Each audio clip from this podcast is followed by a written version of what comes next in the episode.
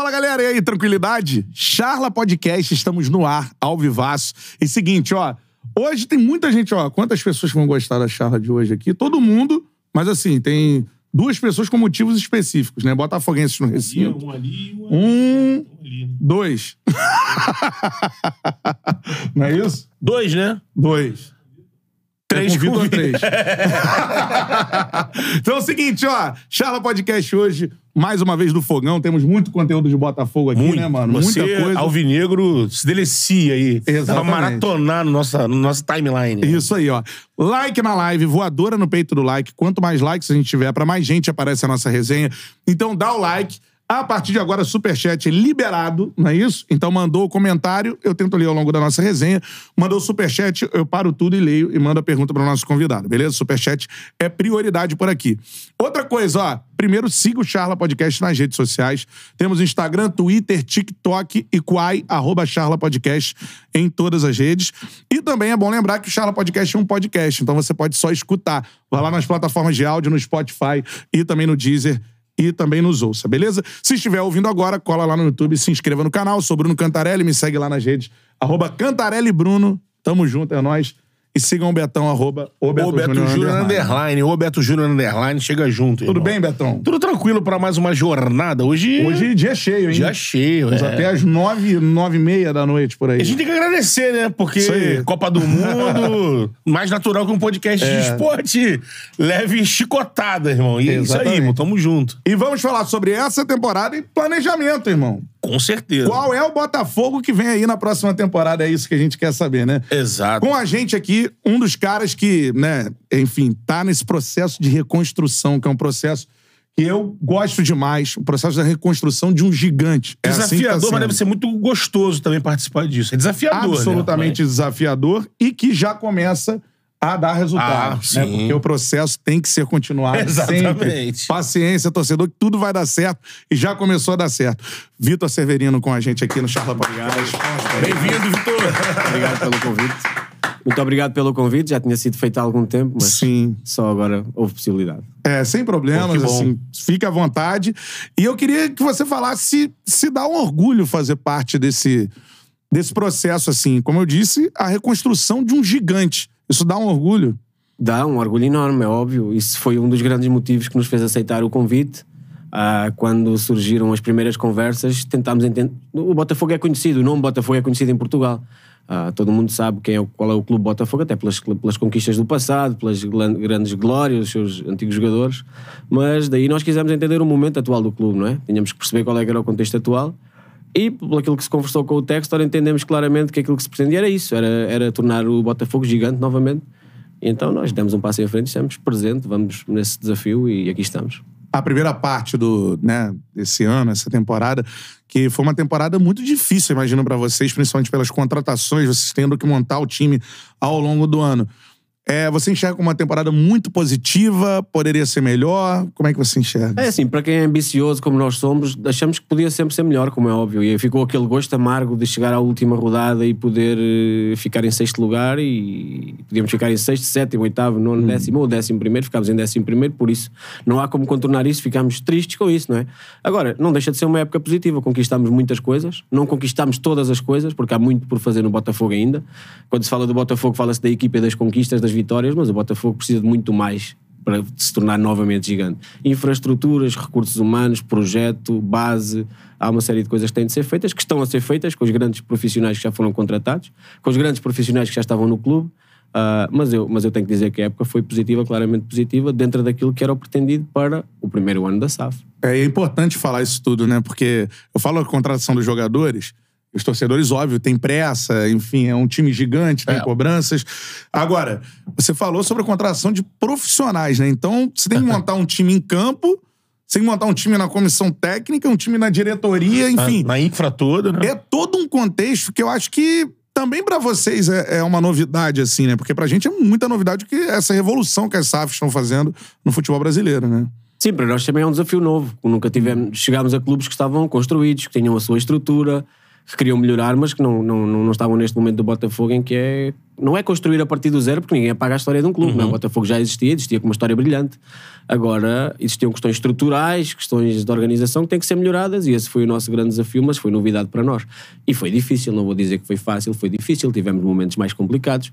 Nunca tivemos momentos de desacreditar, nunca, porque tivemos sempre o apoio total do John Texton, máximo, isso eu tenho que reforçar, já o fiz durante esta semana em alguns momentos e, e faço novamente, porque é verdade, foi assim que aconteceu.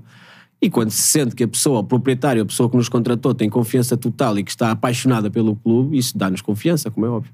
Com certeza. E eu queria saber, assim, eu não sei se você já conhece a frase: há coisas que só acontecem com o Botafogo. Já, já, já. Com certeza apresentaram pra ele. Ah, já. Essa foi a das que eu aprendi logo no início. Porque, assim, é, como é que você pode explicar? Eu não sei se tem uma explicação técnica pra isso ou se cai nessa frase. Que o Botafogo fez a melhor campanha da história do Botafogo fora de casa, Sim. né? E em casa não aconteceu, acho que também o que vocês esperavam, assim. Como explicar isso? Ah, há, há coisas que acontecem no futebol que não têm explicação, não é? Ah, algumas, se nós analisarmos jogo a jogo, tem explicação, porque realmente houve jogos ali em casa que o adversário foi melhor do que nós, e essa é a primeira explicação: é nós fomos piores do que o adversário, o adversário foi melhor, ganhou, ponto final.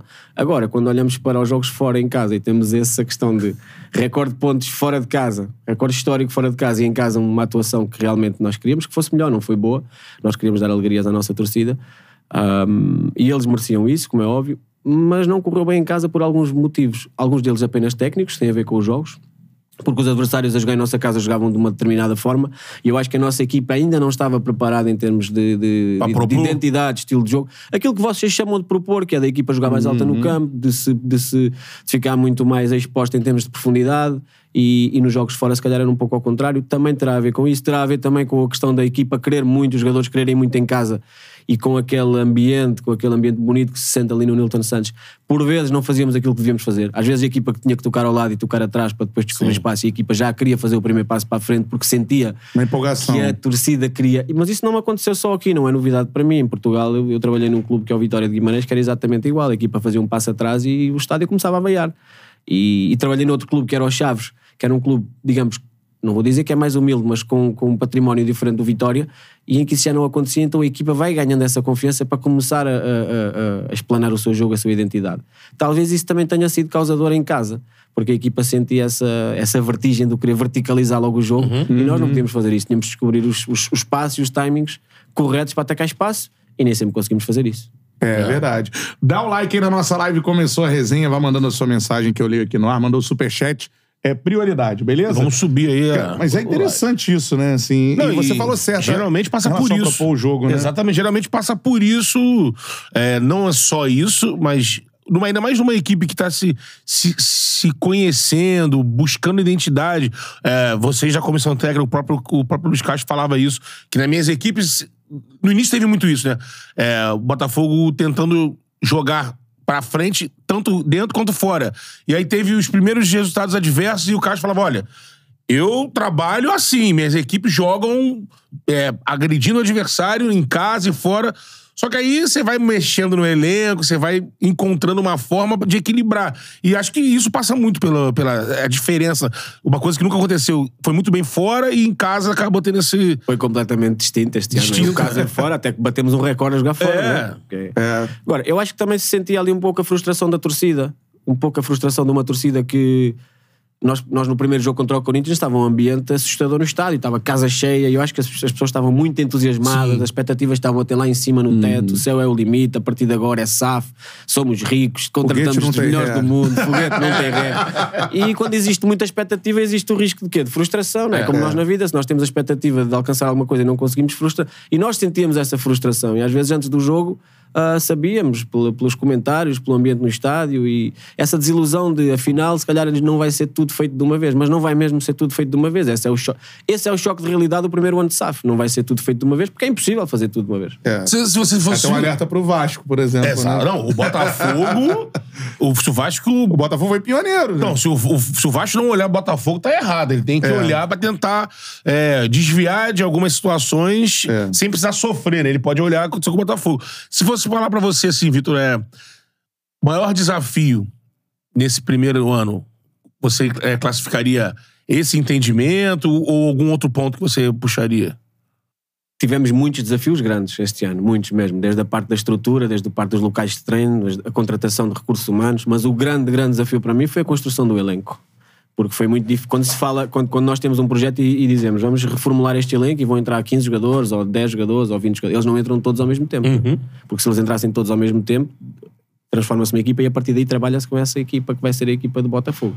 Não foi o caso, entra um, passado uma semana chega o outro, mas está lesionado, tem que recuperar, passado uma semana saem dois de empréstimo, depois entram mais três.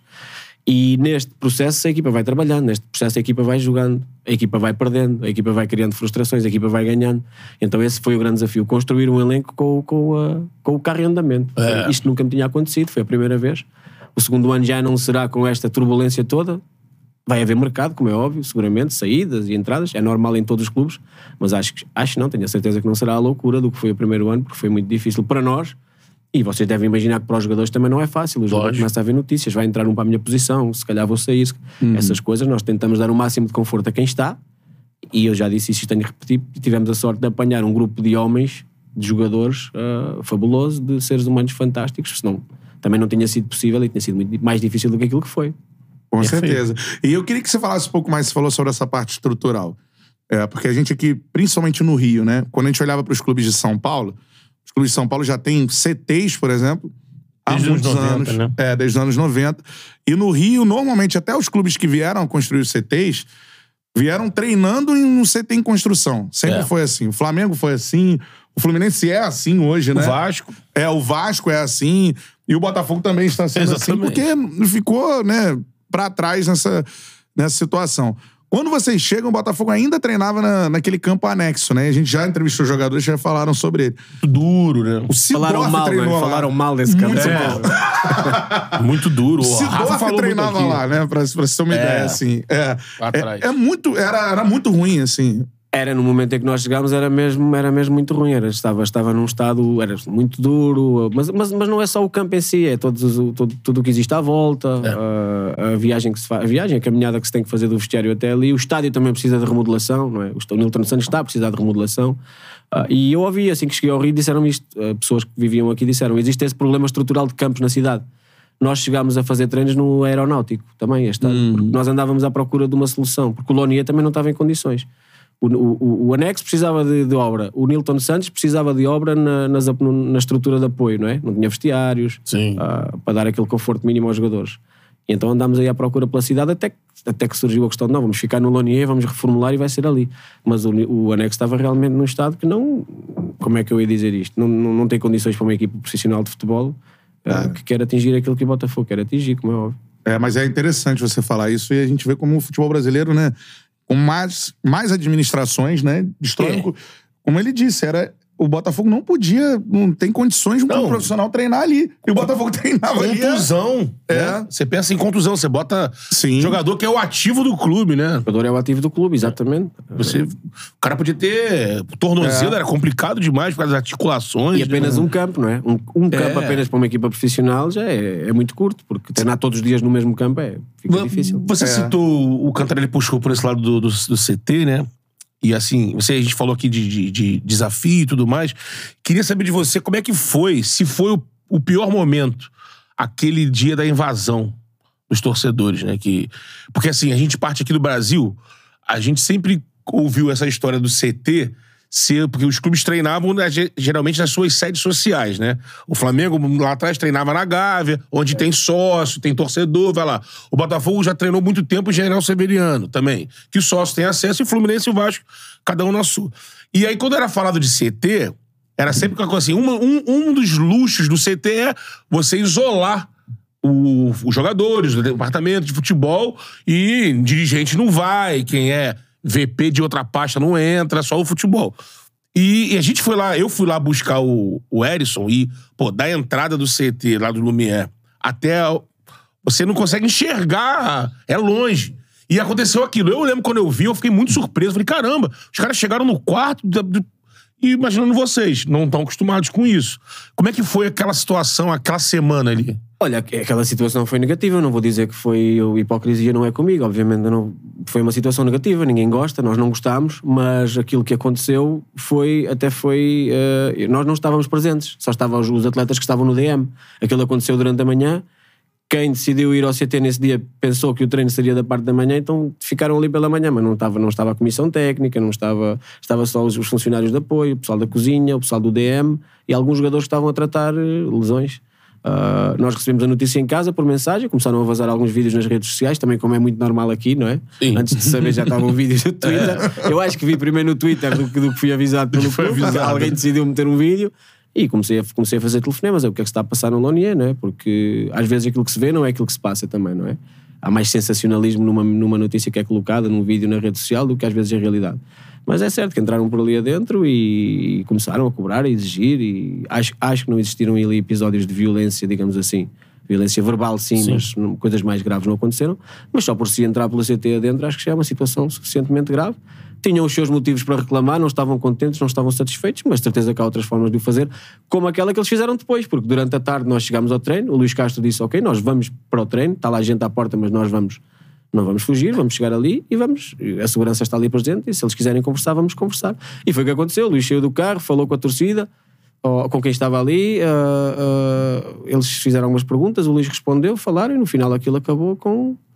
Acabou tudo em bem, entre aspas, não é? É. Eles, fizeram as, lá as exigências que tinham a fazer, Reivindicações. reivindicaram aquilo que eles achavam que estava errado. Algumas coisas tinham razão, porque nós também achávamos o mesmo. A equipa não está a jogar bem. Pois não, não está a jogar bem. Nós sabíamos isso, nós não estávamos satisfeitos com o momento atual da equipa. Agora a questão não é a equipa não está, é o que é que nós vamos fazer para a equipa jogar bem. E temos que às vezes educar no sentido de explicar o que é que nós estamos a fazer, porque às vezes as pessoas não têm, não têm noção no momento atual do clube e por causa do imediatismo, não é? Virou SAF, temos dinheiro, temos jogadores, a partir de agora é, É só vitória. é só vitórias.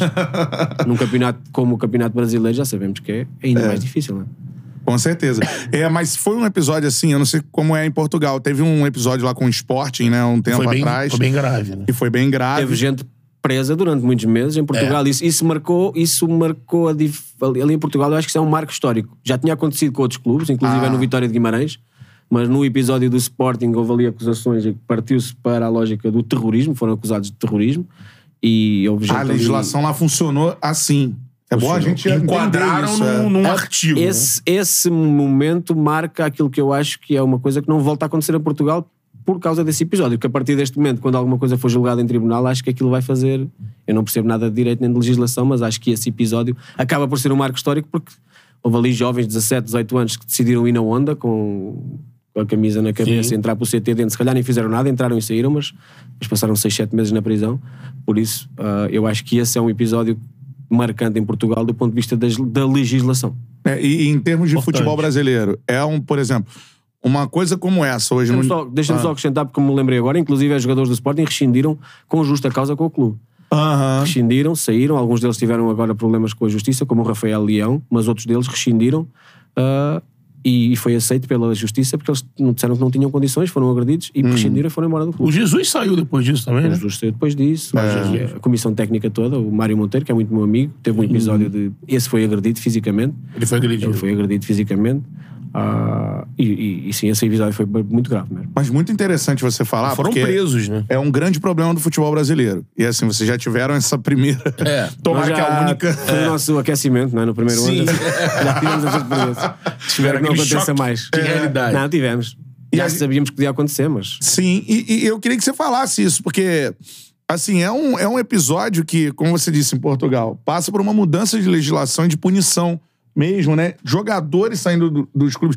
Isso aqui não acontece, né? Se o jogador sair, é como se ele estivesse É. errado, não, não pode O fazer jogador isso. tem até medo de. Um episódio como esse, vocês tiveram que controlar, obviamente, o vestiário, os jogadores, assim. Ele pode mudar a trajetória de um clube, de um jogador é, não, não querer mais ficar ali, até o da própria comissão técnica pensar diferente. Exatamente. É bom você falar isso, porque a gente precisa mudar isso no Brasil, assim. Claro que pode acontecer, como é óbvio. Ah, agora depende, existe depois dentro daquilo que é uma invasão, existem diversas coisas que podem ser feitas. Naquele caso, eu parei o meu carro, houve- quem lá estava mandou parar o meu carro, eu parei o carro, baixei os vidros, falaram comigo de uma forma educada, ninguém me puxou, ninguém me agrediu verbalmente sequer.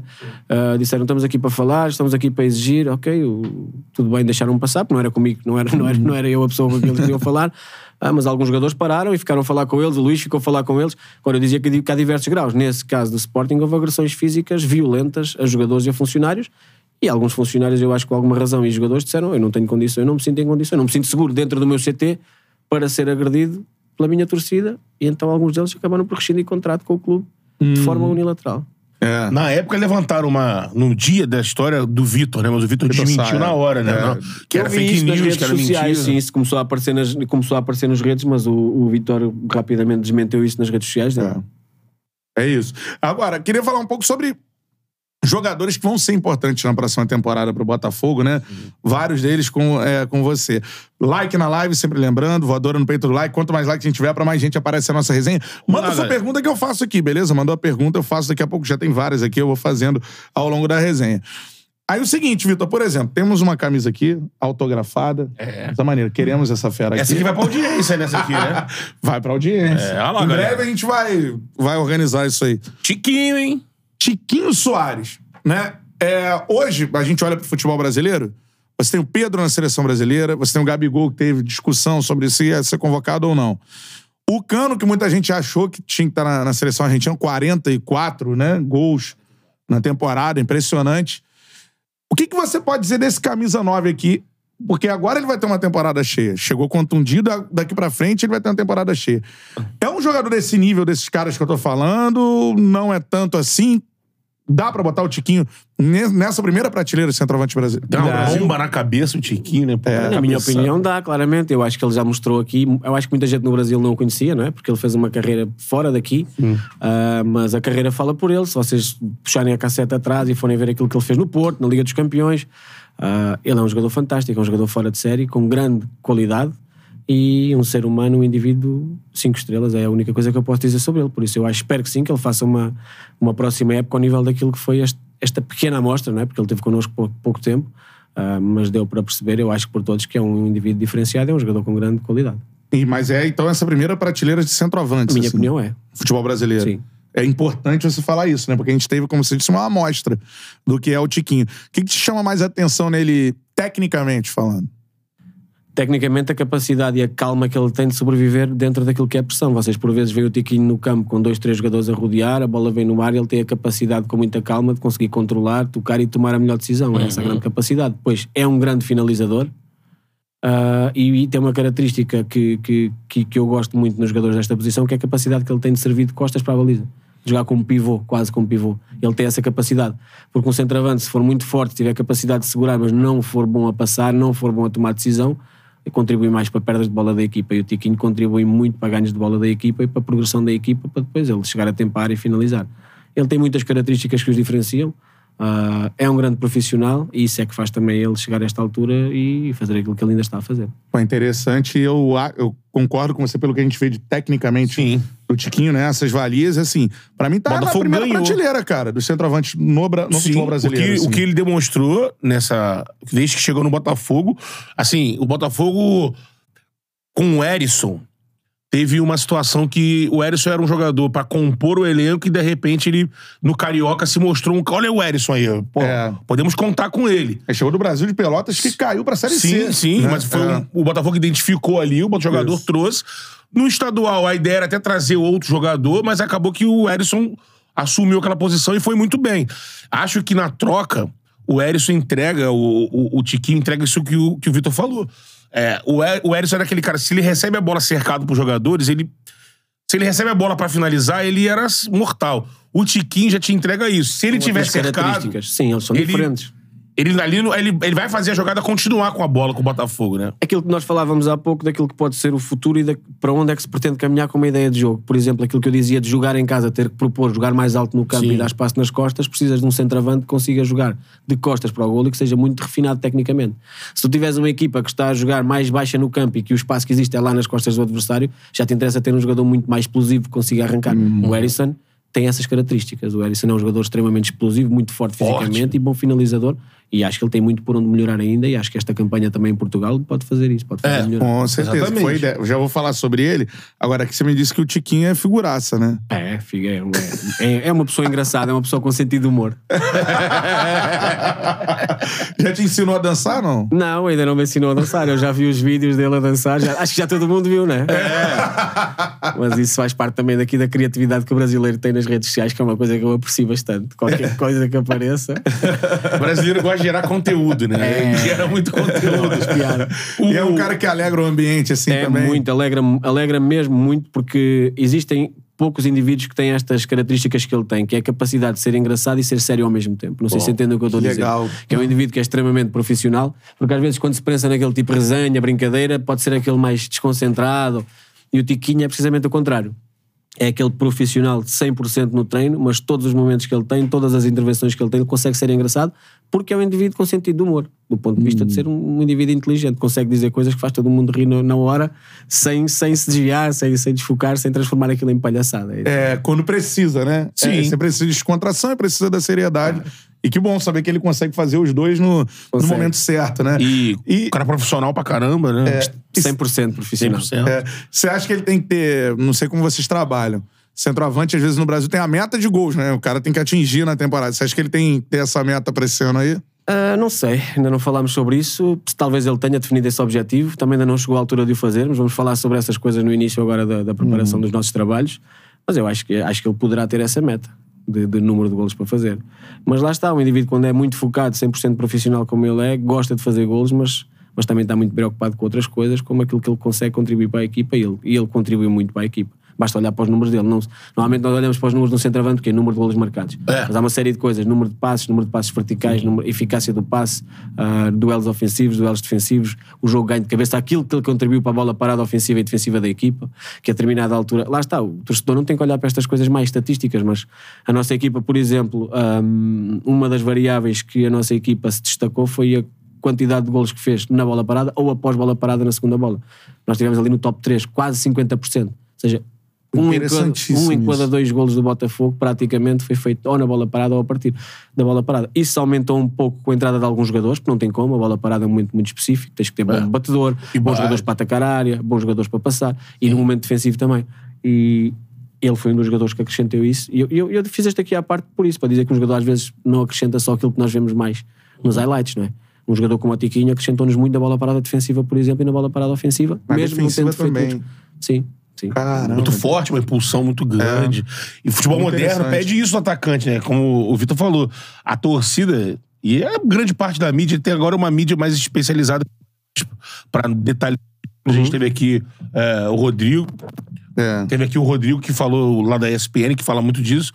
E é, não é só gol, é o É. centroavante que, que te entrega outras segunda situações. bola ofensiva também. Também, né? que, é, que é muito importante. Sem dúvida. Sim, um jogador é tudo isso, não é? Porque se nós Exato. olharmos só para o número de golos do jogador, é- é muito redutor. Não? É muito, fica, fica Sim. redutor. Tal como a nossa equipa melhorou muito porque começámos a ganhar mais jogos. Mas se olharmos para as variáveis daquilo que é o jogo, melhorou muito porque começou a ter um aumento estupidamente grande de ataques que terminavam com finalização e nós não tínhamos isso. A determinada altura a equipa tinha muita posse e tinha muitos ataques, mas a porcentagem de ataques que acabavam em finalização dava nos 15, 16%, isso é muito pouco. Começámos a chegar aos 35, 34, isso é, isso é uma variável que nos diz a equipa está a crescer, está a chegar mais alto e está a conseguir finalizar. Ou seja, chegávamos mais vezes e finalizávamos mais vezes. Começámos a ser uma equipa que retirava muito mais impedimentos ao adversário, isso é trabalho da nossa linha defensiva. E também chegaram os jogadores para a linha defensiva e alguns já lá estavam. Tudo isto é que faz a equipa ser mais equipa, não é? Não é só o número de golos marcados e o número de golos sofridos. Porque no futebol é possível não jogar nada e ganhar o jogo. Exato. E é possível jogar muito bem Exato. e perder o jogo. Sim. Eu falei que Cara, isso é Rodrigo, interessante. Ah, Renato fala. Rodrigues, não Rodrigo. Renato Rodrigues, é. Agora, o seguinte, é, eu acho isso muito interessante. Acho que o Charla, a gente né, vai entrando nesses. Como foi com a arbitragem ontem. Sim, sim. Você vai entrando nesses meandros assim. Isso é muito interessante. O Botafogo começou a, produzir pra finalizar. Né? Então, isso é uma evolução de equipe, né? Ter a que bola. vai sendo aos poucos. Questão da linha é, de impedimento, né? Sim. Ser bem traçada. E com a chegada do Adrielson, do Vitor Coelho, a gente vai falar sobre todos eles. Isso aí deu muita. É. Ajudou muito. Pra completar sobre centroavantes, assim, você falou da, da necessidade que tinha o Erisson e todo mundo soube, por isso o Botafogo liberou o Erisson pra Portugal, de evolução. E ele tá fazendo um bom trabalho no Estoril, né? Até o momento, assim, os torcedores têm, têm discutido, vocês têm observado, é um cara que pode futuramente ainda voltar ao Botafogo, não é essa ideia de que, enfim, ele Tudo retorne? é, não, tudo é possível. Todos os jogadores que têm situação contratual com o Botafogo é possível que representem o Botafogo. Agora, tudo vai depender de um plano estratégico da próxima época e há muitas variáveis, não é? É. Nós não sabemos o que é que o mercado nos vai retirar, não sabemos o que é que o mercado nos pode oferecer e, em função disso, ah, tem que ser feito um elenco. Agora, todos os jogadores que têm contrato com o Botafogo, obviamente que poderão fazer parte do elenco do Botafogo. Se vão fazer todos ou não, não sei, ainda não é a altura para se, para se dizer isso, porque, porque estão na mesa neste momento já há algum tempo, que estão muitas coisas por decidir, mas relativamente à segunda questão, sim, nós acompanhamos, claro que sim, os nossos jogadores que estão em empréstimo, nós acompanhamos, eles são seguidos e sabemos que ele, ele tem feito golos em Portugal, mas lá está, para além de ter feito golos, a ideia é que ele também possa evoluir noutro tipo de variáveis, para o bem da carreira dele, seja no Botafogo ou seja noutro clube E qualquer. nessas que era- variáveis, vocês têm observado a evolução dele? Temos, sim, porque o campeonato português também é um campeonato diferente e porque a equipa onde ele joga tem muitos momentos também joga de uma maneira diferente. Também tem a ver com isso. Tem a galera na Bélgica também lá, né? Tem, né? O Oyama tá indo Molenbeek. bem. Mo- Molenbeek, né? É, Temos o exatamente. Oyama, o Barreto, ah, os mais jovens, tam- o Vinícius Lopes também lá está. Também, Temos o é. Riquelme, temos o Juninho e temos o Enio. Eu acho que são estes. E o feedback é bom. Eu falava, Sim. o John no outro- teve, teve aqui no Rio há pouco tempo, falava sobre o projeto do Molenbeek e falava sobre, sobre isso. Estava muito satisfeito com isso.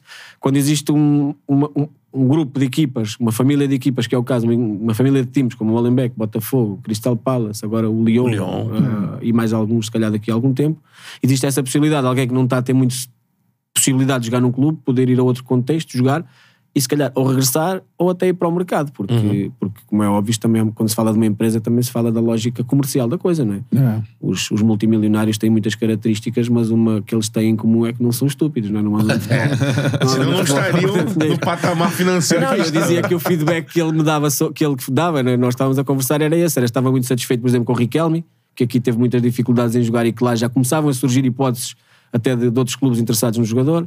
Ah, e isso é um fator positivo. Um jogador que não consegue jogar aqui, se calhar começa a sair do mapa, vai a outro clube que pertence à mesma família e se calhar consegue destacar-se Sim. e recanalizar a sua carreira, se calhar para um nível diferente, se calhar para uma liga diferente. Mas é essa a lógica também dos, dos grupos de, de, de- de clubes. É, e vai ser cada vez mais assim no Botafogo, né? É bacana. Eu, É. eu tenho visto, vi mais de um highlight do Oyama, né? É. Muito bem, ele também se sentindo muito bem. Eu vi ele no, nas redes muito bem sociais também, dele sim, sim. falando. Que da- assiste o Charla, inclusive. Assiste o Um abraço Charla, pra é. ele, é. Um abraço para o Oyama. Queremos você aqui, Oyama. Eu acho um baita de um jogador desde que surgiu, o Botafogo trouxe ali. Ele fez um início de temporada muito bom connosco. Sim. Depois lá está, existe Sim. uma recanalização da carreira dele porque nós não podemos ficar com 8, 10, 12 médios, não é? Sim. Com Volantes e meias, como vocês chamam. Não é possível. Nem é bom para o Oyama, nem é bom para, para, para o processo de treino, nem é bom para ninguém.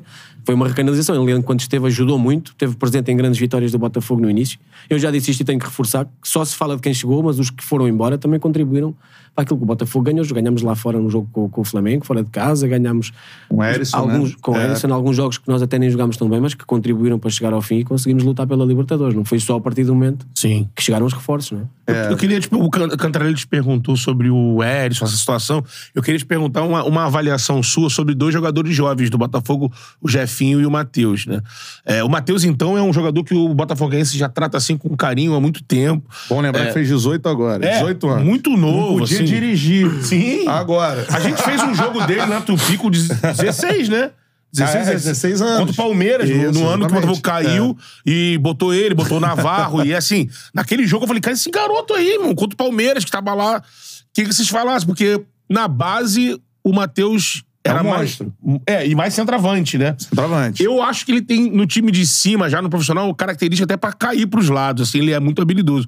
E o Jefinho é esse é, perfil que, que aparece e encanta, muita velocidade, é muito Drible. insinuante, drible. É. Se você falasse desses dois jogadores, o que, que o Botafoguense pode esperar deles pro ano que vem? Olha, são dois jogadores em momentos de carreira completamente diferentes, não é? Às vezes falamos do Jefinho como um menino, mas ele não- já não é menino. Já não, não é um jogador da idade do Mateus, Sim. não é?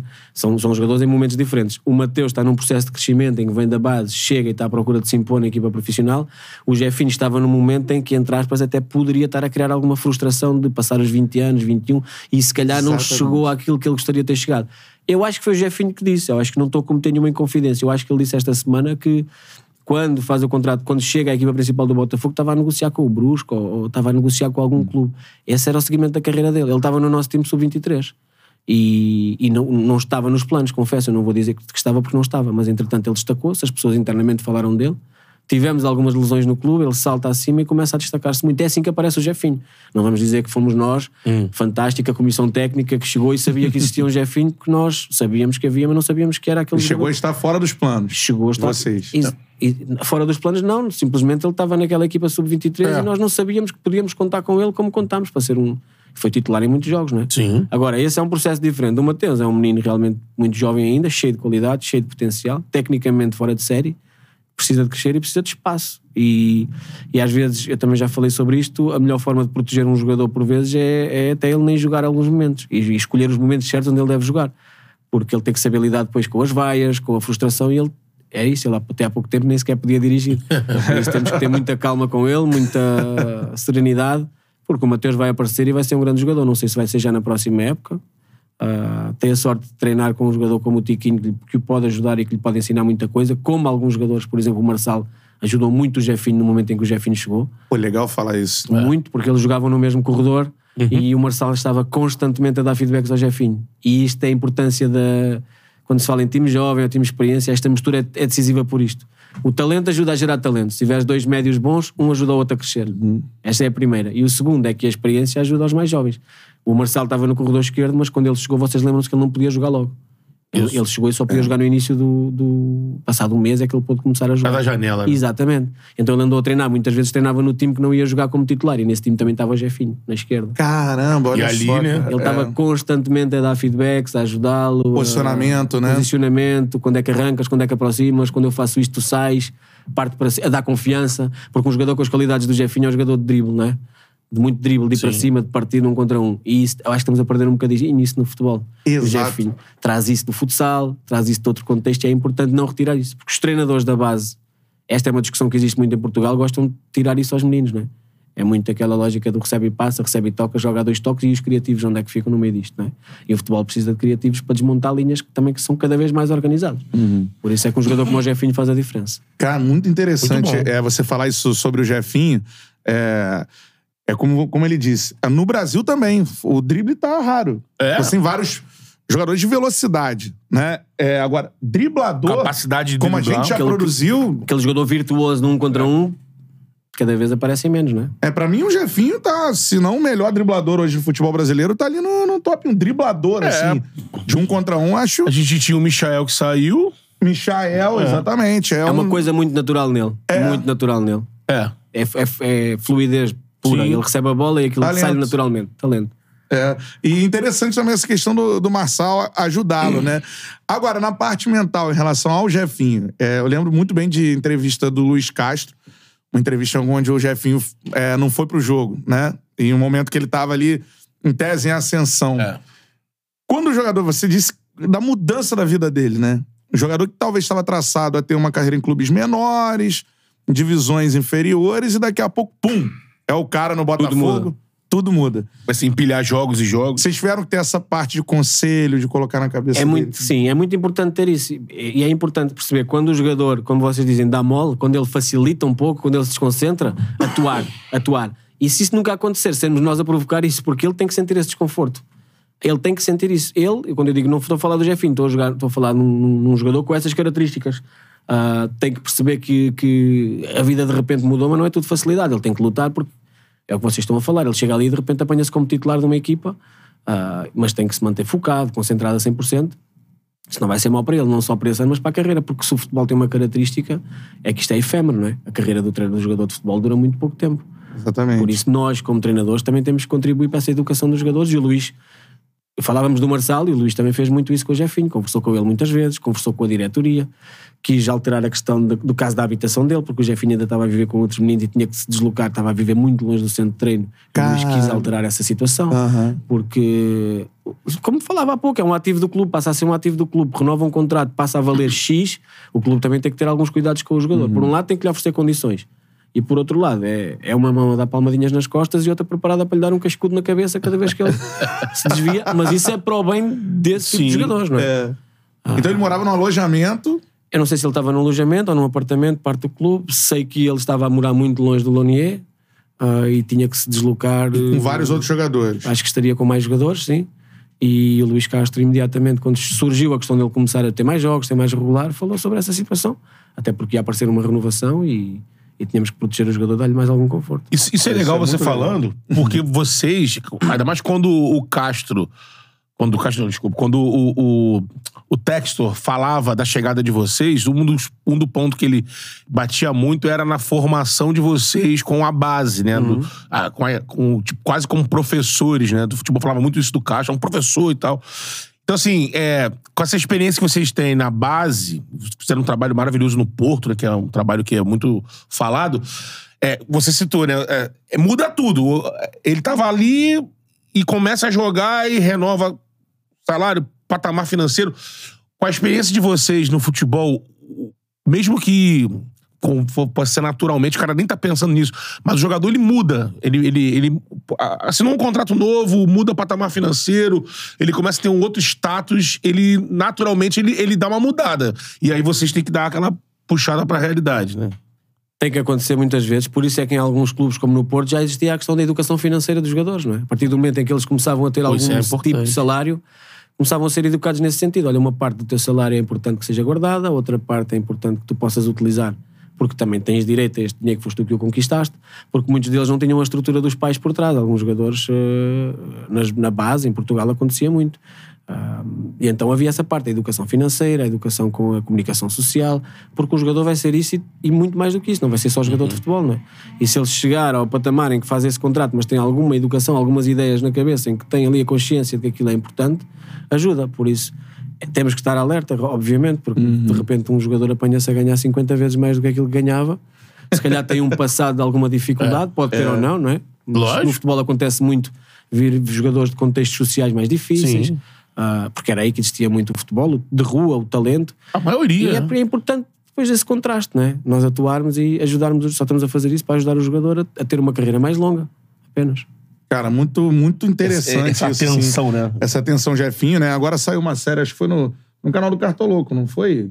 É Que, que ele acompanhou a vida do, Do- do Jefinho. do Jefinho, especificamente. É, é, como, como mudou, né?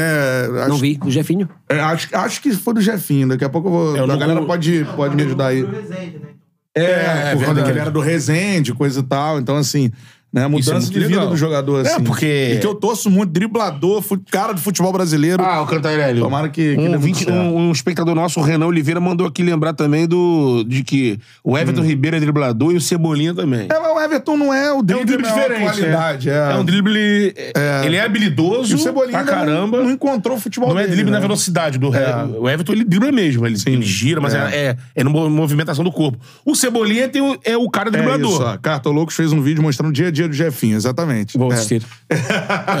bom. Isso aí. Então, ó, dá um like aí na nossa live. Muito legal a participação da galera. Vocês vão corrigindo a gente aqui, vai mandando a sua opinião e sua pergunta aqui pro nosso convidado. Já fiz algumas que a, que a galera tá mandando aqui pro, pro Vitor, né? Mandou o superchat, a prioridade. Tamo junto. Agora, ô Vitor, sabendo de, de outros jogadores, você já falou detalhes do, do, do Marçal muito legais aqui, né? Jogador de Premier correção. League, né? Pô, experiente. experiente, né? É... E eu queria que você falasse esse cara aqui também, cara. Porque é o Premier seguinte... League também. né? Teve aqui, aí contou resenhas com Alex Ferguson, Cristiano Ronaldo, como, como o Marçal ali, o Jefinho do lado.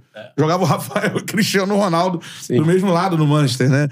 Infelizmente, né, teve muitas lesões, e lesões graves e tal. Difíceis de superar, sim. é, a gente sabe do amor dele pelo Botafogo, né? Que eu acho que é algo diferente. Que, que você pode falar pra gente que vocês esperam e conversando com o Rafael da temporada dele agora? O Rafael teve uma época muito difícil porque, em primeiro lugar, quando nós chegamos, ele estava a ultrapassar uma lesão que é muito difícil no futebol. Aparece mais rápido do que aquilo que nós achávamos, mérito dele e mérito do departamento médico, tem de ser dito. Ah, leva o seu tempo, luta por um lugar e começa a ter os seus minutos, e depois tem aquele episódio em Fortaleza, não é? em que ele volta a sair. A partir daí, ele é- o que é que eu posso dizer? O Rafael é um grande profissional, muito dedicado, com grande amor ao clube, como todo mundo sabe, ele faz questão de demonstrar isso, é uma coisa honesta, genuína e sincera. E vamos ver como é que ele supera agora esta, tudo isto que se passou, esta época, e como é que ele vai aparecer na próxima, mas é um jogador com quem nós contamos. Em, em termos de qualidade, assim, óbvio que o Rafael já. é, não sei se ele tá no momento do auge dele técnico na carreira, né? Porque ele jogou né, no Manchester United, sim. seleção brasileira, enfim. Mas em termos de qualidade também, se ele tiver uma sequência, ele hoje é um dos melhores laterais do Brasil também, dá pra dizer isso? Qualidade técnica. Ele é um jogador de grande qualidade técnica, e de elevadíssima qualidade técnica. Se é um dos melhores laterais do Brasil neste momento, é relativo, porque depende, como é óbvio. Ninguém consegue superar uma época como o Rafael superou e não ter tanta continuidade sem perder alguma coisa. É. Como é óbvio, o próprio Rafael, em alguns momentos, de- em, em conversas que nós tínhamos, tinha consciência que um jogador, quando chega a uma determinada idade, se tiver muito tempo parado, já não é a mesma coisa do que quando está parado quando tem 20 anos. Já demora mais tempo, precisa fazer um, dois, três, quatro, cinco jogos. E o Rafael este ano não conseguiu ter essa consistência. Ah, agora, se Deus quiser, na próxima época já não vai acontecer, poderá ser mais limpa para ele e ele aí estará para lutar por uma posição, por um lugar. Com certeza, cara. Sorte ao Rafa e uma Um abraço temporada, né? Enfim, Muita sorte. de jogo. E né? na lateral? Sim, Na lateral. sim. Pode ter a variação pro meio, né? Sim, mas eu acho que é mais, é mais na lateral, Lateral. mesmo. Para, dentro daquilo que é a nossa forma, a forma como nós o encaramos, eu acho que será mais pela lateral mesmo. É. Perfeito. E, inclusive, essa camisa aqui, lindíssima, com esse número que representa tanto pra Pô, torcida do Botafogo, é. né? Número de Garrincha, de vários ídolos. Túlio Maravilha, por exemplo, também vestiu Sim. a camisa 7. Então, que o Rafa consiga ter essa sequência na temporada, né? Que Essa é aí é nossa, importantíssimo. né? Essa aqui é nossa. Essa é vossa. De nada. Agora, em relação a outro cara que surpreendeu muito, e que eu acho que vai ser. Porque a gente tem um grande ídolo, você tem agora dois goleiros que é o seguinte: um é um grande ídolo. Pá, gatito, já esteve aqui com a gente. Fera, uma pessoa diferenciada também. Ah, não, também. Né? é uma referência. né? E agora chega um cara, que eu, eu tava chamando, narrando, né, futebol, eu narro lá na rádio, de Neuer do Fogão. É mesmo? É, o Lucas Perry, pô. Olha. O cara sai de peixinho, Pesado, cara. dá saque. Dá aquele de tapa na bola, né? É uma pressão pra ele também. Não. É o Neuer do Fogão. Sai pro jogo, né? Isso é uma característica muito importante. sai pro né? joga com os pés e tal. Assim, é. Vocês encontraram esse goleiro. É um grande goleiro, o Lucas Perry, assim. É, um, um goleiro de grande qualidade. E mais uma vez, um grande profissional. Eu às vezes até tenho vergonha de estar sempre a dizer o mesmo, porque parece que estou aqui a puxar o saco ou, a dizer, ou para todo mundo pensar que os nossos jogadores são fantásticos. Mas o Gatito é uma pessoa fabulosa, um grande profissional. O próprio Rafael, que já falámos, mas todos os que já tocámos aqui. E, e o caso do Lucas é exatamente igual. O Lucas Perry chegou, ah, sabia que chegava e que tinha na baliza um goleiro que se chama Gatito, ídolo da torcida, mas não só ídolo por mérito dele, eh, ou por mérito dentro do campo, um, mas também por mérito daquilo que ele tem sido para o clube, da forma como ele se tem comportado sempre, o profissional que ele sempre foi e da qualidade técnica que ele tem, obviamente, também. Não é? E quando chegou o momento, ele estava lá, entrou e ajudou a equipa. Por isso, é, é mais um jogador de grande qualidade que chegou para ajudar. Mas é muito difícil chegar, por exemplo, um jogador para uma posição, tens um, um, um, goleiro como o Gatito, bem fisicamente, que não é o caso agora, infelizmente, Infelizmente, né? porque, porque teve uma lesão também. É. Com processo cirúrgico e, infelizmente, para ele vai estar algum tempo parado. Agora, ele já dava o saque de vôlei no treino, não? Eu sou sincero, talvez o Daniel tenha visto, o treinador de goleiros, eu, ainda não tinha visto essa. esse- Eu também não. Caramba, quando aquilo aconteceu no jogo, eu. O que é que o Perry, o que é que o Perry fez? Eu não tinha visto aquilo no treino. Já tinha visto outros goleiros a fazer aquilo, mas ele, ele se calhar já tinha feito, mas como eles às vezes estão lá a fazer o treino deles à parte com, com o Daniel, talvez ele já tenha feito. Eu, eu fiquei surpreendido. Eu confesso que eu não tinha visto outro goleiro fazer, não. Eu já- há um goleiro eh, iraniano que até jogava em Portugal que fazia Ah, é? isso direto, muitas vezes durante o jogo. Sim, e ele dizia que fazia aquilo porque ele tinha mais precisão com a mão do que com o pé, então está tudo bem. É um argumento válido, não é? Ele tinha mais precisão a colocar com a mão do que com o pé, então colocava com a mão lá no, no outro meio campo. O Perry ainda não tinha visto a fazer aquilo, mas fez no jogo e ficámos todos assim um bocado, olha, o que é que ele acabou de fazer? É muito curioso. Agora, quando ele chegou no vestiário, eu imagino que também a galera. Cara, você tá- joga vôlei. Brincadeira, não é? Resenha pura logo. Coisa. Mandou um Jornada das jogo Estrelas. contra o. Atlético Mineiro. Foi Atlético Mineiro, no Ainda por cima um jogo que nós ganhámos, ganhámos daquela forma, um jogo difícil, ali na raça, sim. na luta. Claro. Deu brincadeira, como é óbvio. E recebeu, recebeu uma mensagem do Bernard Hasman, É, da galera no vôlei. que é o jogador do Ah, eu vi, eu vi essa. É. Que ele colocou um like em alguma coisa e alguém Isso. fez um comentário. É o Bruninho, que é filho do Bernardinho, Bernardinho, levantador né? da seleção brasileira, que é botafoguense. Isso. Foi lá, comentou, pô, tá muito bem e tal. O Bernardinho jogava com o Bernard. Exatamente. Geração de Não, prata, o Perry é, para além de ser um goleiro cheio de potencial, é um indivíduo também super focado, super tranquilo, Aham. Mais, ah, mais, mais na sua, com um perfil mais reservado, É. mas, mas um grande profissional e, e um jogador cheio de qualidades. Grande goleiro, cara. Sim. Achou aí um. O Botafogo buscava um- uma reposição, né? É. Um goleiro. Pra, do- pra, ali, pra ter uma, uma sombra, né? Mas ter um goleiro à altura ali junto com, com o Gatito e achou. O Pereira jogou no São Paulo, né? Ele era do São, São Paulo. Paulo, ele jogou no Paulo Sport liberou. também, ele jogou no Sport? Incrível isso. É. Não, no Náutico. Não, ele veio do Náutico. veio do do Náutico. Botafogo, é.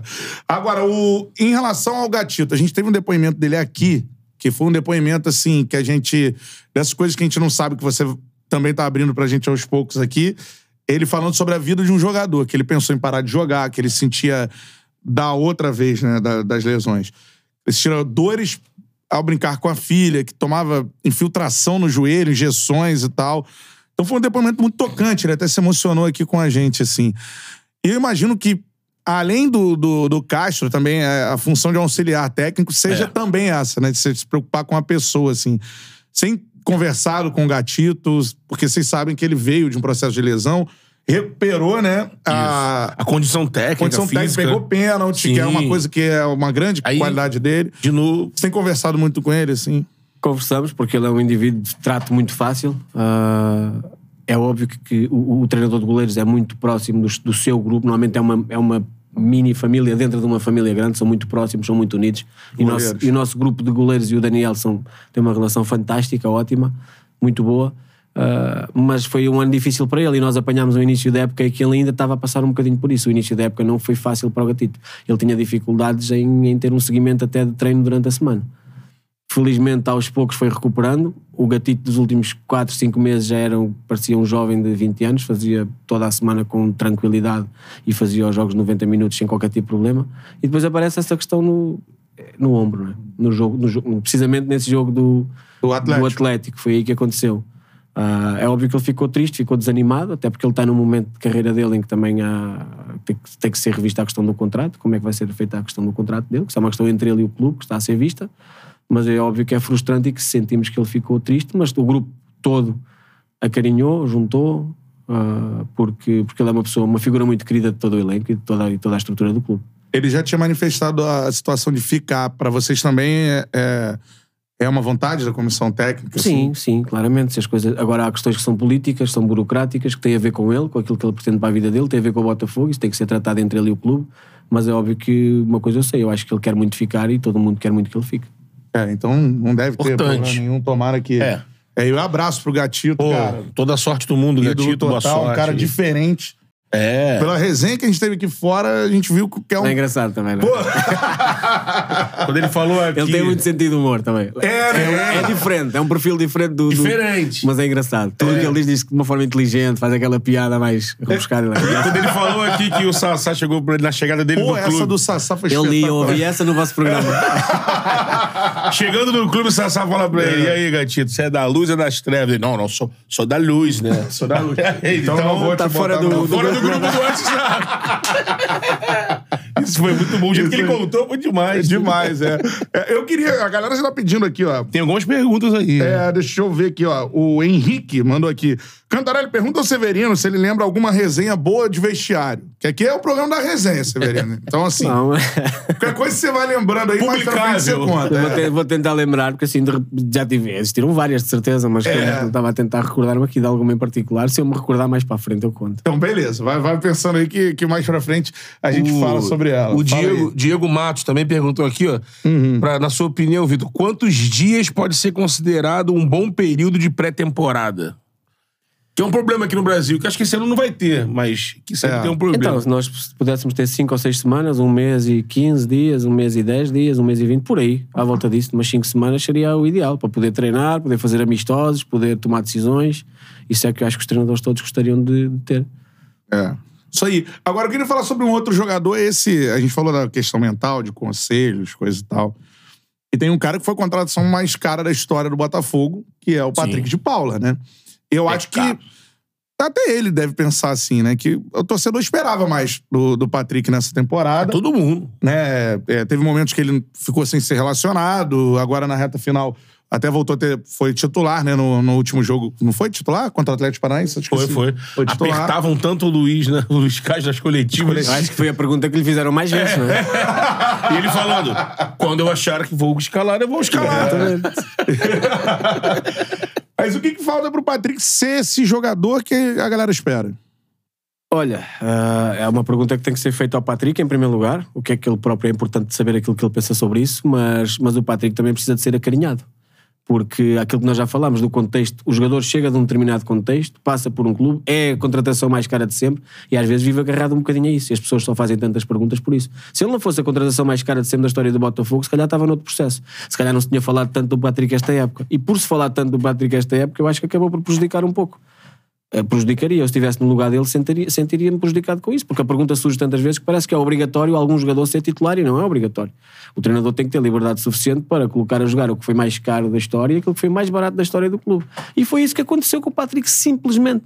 Com o grupo de jogadores que nós tínhamos no elenco, o Luís, em determinada altura, achou que outros jogadores estavam mais aptos para jogar. Se ele achasse que seria o Patrick, ele teria colocado o Patrick. Só que como havia essa questão à volta da contratação, do valor e do potencial, foi sempre muito tema. Agora o Patrick continua a fazer o trabalho dele, a nós continuamos a olhar para o elenco e a fazer as nossas decisões e ficou provado que o clube não é gerido de fora para dentro. E que as decisões da escalação também não são feitas de fora para dentro, são feitas de dentro para fora, independentemente da pressão que passa a haver. Isso ajuda ao Patrick, ajuda ao elenco. Porque imagina um grupo que reconhece liderança num treinador e sente que o treinador faz uma escolha por pressão da torcida, por pressão da imprensa, o treinador não pode ganhar um jogador e perder 10, ou não pode ganhar um e perder 25. Foi isso que aconteceu. O Patrick é um bom profissional, ah, terá tido uma época de grande frustração que em alguns momentos o deixaram triste, isso era perceptível que ele estaria triste por não estar a jogar, como é óbvio, como é natural, porque também tinha expectativas na cabeça dele de- de, E a tristeza bota mais pra baixo, né? Nos Claro, é óbvio que sim, a todos nós, não é? A todos nós. É. Ou ser xingado no estádio, não ser relacionado, ah, não estar no 11. Ah, mas foi isso. Ele continua a ser um jogador com potencial, se- continua a ser um jogador com talento e lá está, e será recanalizado. E de certeza que vai ser muito feliz ainda, que vai ter as suas oportunidades. Continua a ter nesta reta final. Fez o jogo também contra o Fluminense, poderia ter jogado outro jogador e o É. Luís mostrou mais uma vez que contava com ele, porque se não contasse com ele, não o colocava a jogar para um jogo daquela importância, onde ele esteve bem, onde a equipa esteve bem. Infelizmente nós empatámos depois de estarmos a ganhar por, por 2-0 lá no Maracanã. Ah, mas, mas foi isso. Ele nunca saiu dos planos do Luís, do Luís, da comissão técnica, mas teve uma época difícil e eu espero que tenha sido uma época também que o faça crescer na próxima. É Foi uma época de dificuldades que ele talvez não tivesse à espera. Aliás, ninguém estava à espera, senão não estavam sempre a a chatear, entre aspas, o treinador com a questão do Patrick. Parece que era obrigatório o Patrick jogar, mas por algum motivo o Luís escolheu outros jogadores para jogar. Não é? Hoje, em termos, é, muito se fala e eu acho importante esse termo, de, é, as questões de entrevista, pra gente esclarecer essas coisas, né? Ah, a galera da imprensa, pô, Patrick não quer nada, não tá, pô, com uma cabeça. Esse é, o mais- é o caminho mais fácil, não é? Esse é o caminho mais É. fácil. Lá, aquele jogador não joga porque não, não treina. nada, aquele não jogador treina, aquele está isso. pesado, está Isso. gordo. O outro saiu à noite, o outro é que resenha. o É, outro bebe. isso aí. Nós queremos sempre ir à procura de justificações para tudo, não é? Sim. É. E essa questão da polémica dá muitos cliques, dá muitos likes, dá muitas publicações e por isso é que se vai atrás disso, mas não tem nada a ver com isso. Isso do- É bom você falar isso. Ele é um cara que se dedica hoje nos treinamentos. assim. é. Sim, por isso é que ele teve as op... Se ele não fosse um cara que se dedicasse, ele não tinha sido titular no jogo contra o Fluminense, não tinha sido titular no jogo contra o Atlético Mineiro. Foi porque realmente. E a postura de vocês já deixou bem claro. Isso aí ninguém pode ter dúvida. A comissão técnica do Botafogo ali. Tanto que o, Luiz ele é bem claro, né? Na- na- nas entrevistas dele, é, tá, tá jogando quem tá apto pra jogar. Isso é Está bem jogando claro. aquele que está mais apto e É. aquele que demonstra que quer mais jogar, mas não é só o querer mais, não é só o treinar mais, é treinar com qualidade relativamente àquilo que é o plano estratégico do jogo. Porque vamos ser honestos, em todas as equipas do mundo, os jogadores podem ser muitos profissionais, mas não são sempre a mesma coisa. Uhum. Há um jogador que pode ter uma semana pior.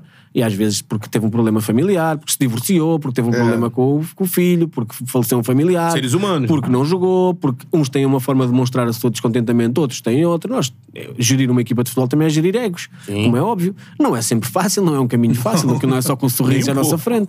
Por isso é normal o Patrick e outros jogadores não, não- fizeram sempre todas as semanas a 100%, mas isso é absolutamente normal. O jogador que é substituído não vai para o banco feliz. Hum.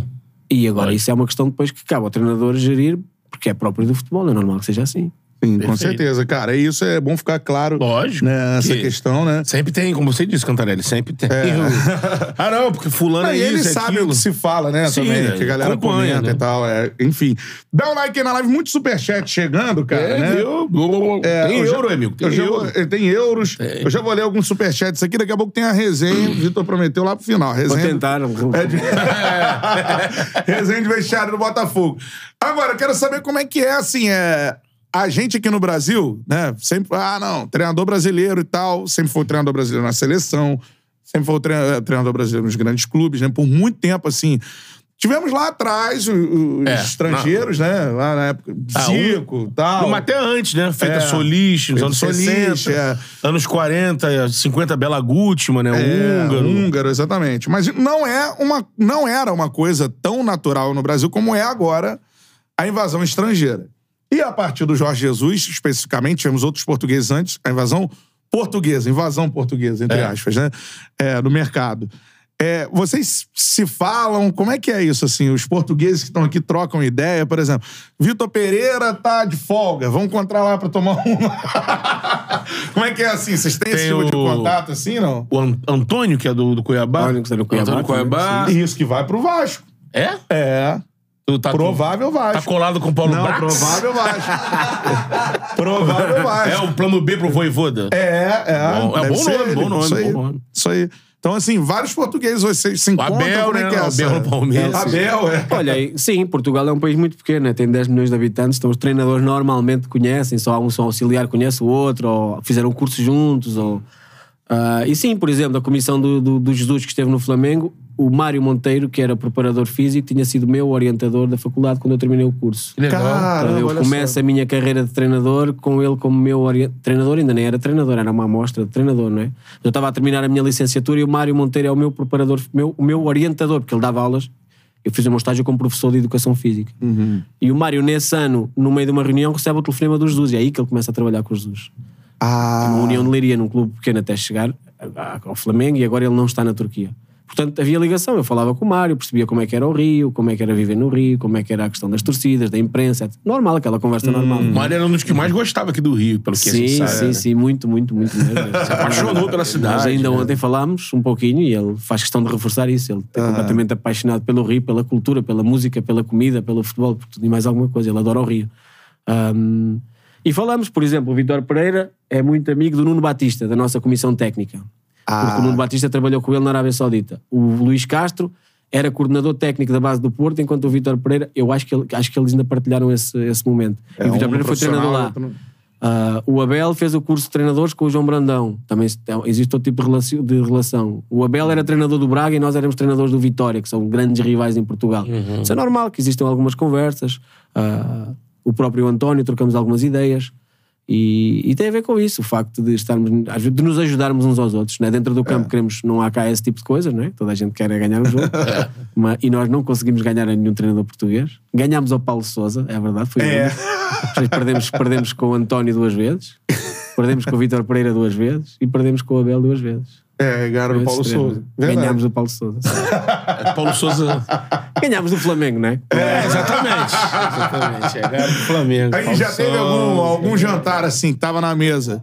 Luiz Castro, Abel. Não, eu- Ainda aqui não no teve? Brasil que eu me recordo, não. A única, o que aconteceu mais próximo disso foi visitas ao vestiário, que são normais no final do jogo. É. O António também fez questão de, de- de estar connosco. E, e, no- e eu, curiosamente, houve um dia em que eu ia até sair para cortar o cabelo e o Batista ligou-me, o Nuno, e disse: Onde é que estás?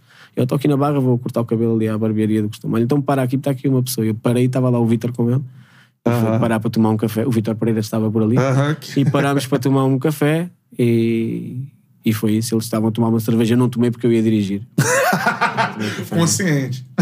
Era na semana da decisão, o Corinthians estava aqui pra falar pela Flamengo. Eu acho que não. Eu acho que foi. Não sei se foi na altura do jogo ou se foi numa altura que houve aqui sorteio do, da, da, Ah, tá. da, da co- Eles tiveram vídeo de manhãzinha pra Talvez fazer. o- tenha sido isso. sorteio do E tomámos um café, conversámos um pouco, porque, como eu já disse, eles são muito próximos. O Nuno Batista trabalhou com ele no, na Arábia Saudita.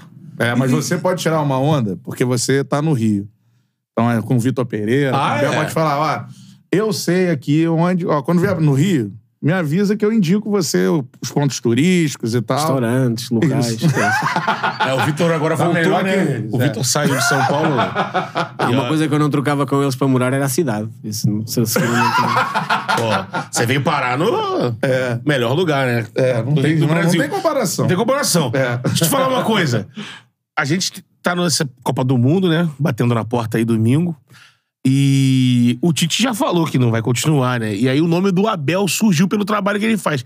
Como é que bate isso na tua cabeça, assim? Assim, será um português técnico do Brasil? É, o Jorge Jesus já foi cogitado. É um que também. Sim, já começou a aparecer notícias até em Portugal da possibilidade do Abel. Chegou-se a falar da questão do, do Jorge Jesus. Eu, esta era uma pergunta que eu gostava de fazer a vocês. Como é que vocês, como brasileiros, viam um português a ser selecionador da- do Brasil? Se é uma questão normal, se é uma questão que não seria muito bem aceito, porque eu acho que o treinador de seleção tem que ter um perfil muito específico. E o treinador de clube é outro perfil completamente diferente. Não é a mesma coisa. Trabalhar diariamente num clube ou ter, ter os, jogadores selecionados e gerir esse tipo de egos são os melhores, né? são os melhores daquele país. Ah, e ter pouco tempo para trabalhar Aí não sei, teria que ser o Abel a responder, mas o Abel é um treinador cheio de qualidade, já o provou, não só aqui, como nos outros países por onde passou. Portanto, se pensaram no nome dele, acho que pensaram bem porque ele tem qualidade para isso. Agora, Uhum. culturalmente, eu não sei se seria bem aceito ou não, sinceramente, porque Eu acho que cada vez mais. nós já tivemos sim. um selecionador brasileiro em Portugal Sim. e até hoje é De sucesso, né? ídolo em Portugal. Vocês tiveram dois, na verdade, né? O Otto, né? Sim, uh, foi selecionador mais, mais É, atrás. 66, já Ah, era o Otto ok, Glória? na altura do Mundial de Inglaterra. Não É. sei, não, não tenho a certeza. Acho que é o Otto Glória, é o técnico. Talvez. E o Scolari, E o Scolari, do meu tempo do, no, Euro, no Euro 2004 e depois do Mundial, em 2006. O trabalho de escola era um trabalho. Não só pelo futebol, porque eu, por isso é que eu falava desta questão cultural, porque o povo português tem, eh, tem características de- ligeiramente diferentes, não é tão expansivos. Por exemplo, eu passo aqui nas ruas, as ruas estão enfeitadas para a Copa, não é? Com bandeirinhas, com fitinhas. É. Em Portugal eu não costumo ver isso. E na altura do Euro 2004 o Scolari trouxe um pouco isso. Trouxe um pouco, coloque a bandeira na rua, coloque o cascolo, coloque a bandeira na casa. Foi. Puxou aquele orgulho de ser campanha, português. Aquele campanha que Foi ele, foi mérito muito do Scolari. que ele vai convocando o cidadão português, né? Aquilo ali foi espetacular. E as ruas em Portugal, as cidades todas. O Euro também foi lá em Portugal, É. não é?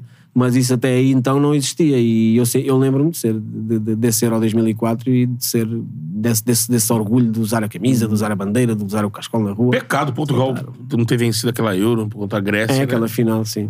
É, Foi uma comoção, assim. foi, foi. Eliminou a- pô, a Inglaterra nos pênaltis. É. Era muito bem. A gente acompanhava no Ricardo Brasil como se fosse. O brasileiro torceu pra Portugal, É. todos os jogos. Ricardo Goleiro sem luva, né? Sim. Pegando os pênaltis. É. Com o Eusébio, acho que estava ali perto. Acho que o Eusébio é que lhe disse para ele defender sem luvas. É, eu que é um estava sempre no campo ali nos É, fala, jogos. né?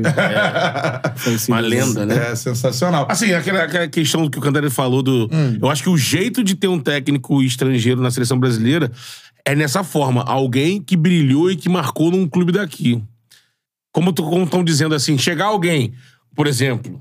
Lógico que ninguém vai torcer o nariz pro Guardiola. É que a né? primeira coisa, o cara tem que ser vencedor. É. Normalmente é assim. Sim, Tem é o título. caso, não é? No caso do É. Abel, É, então É, o Abel seria o eu nome. tenho- Campeoníssimo no Palmeiras. Certo. Então, assim, tá aqui. O Jesus também teria aceitação, porque o cara é idolatrado pra torcida do Flamengo. Então, É. assim, você ia chegar.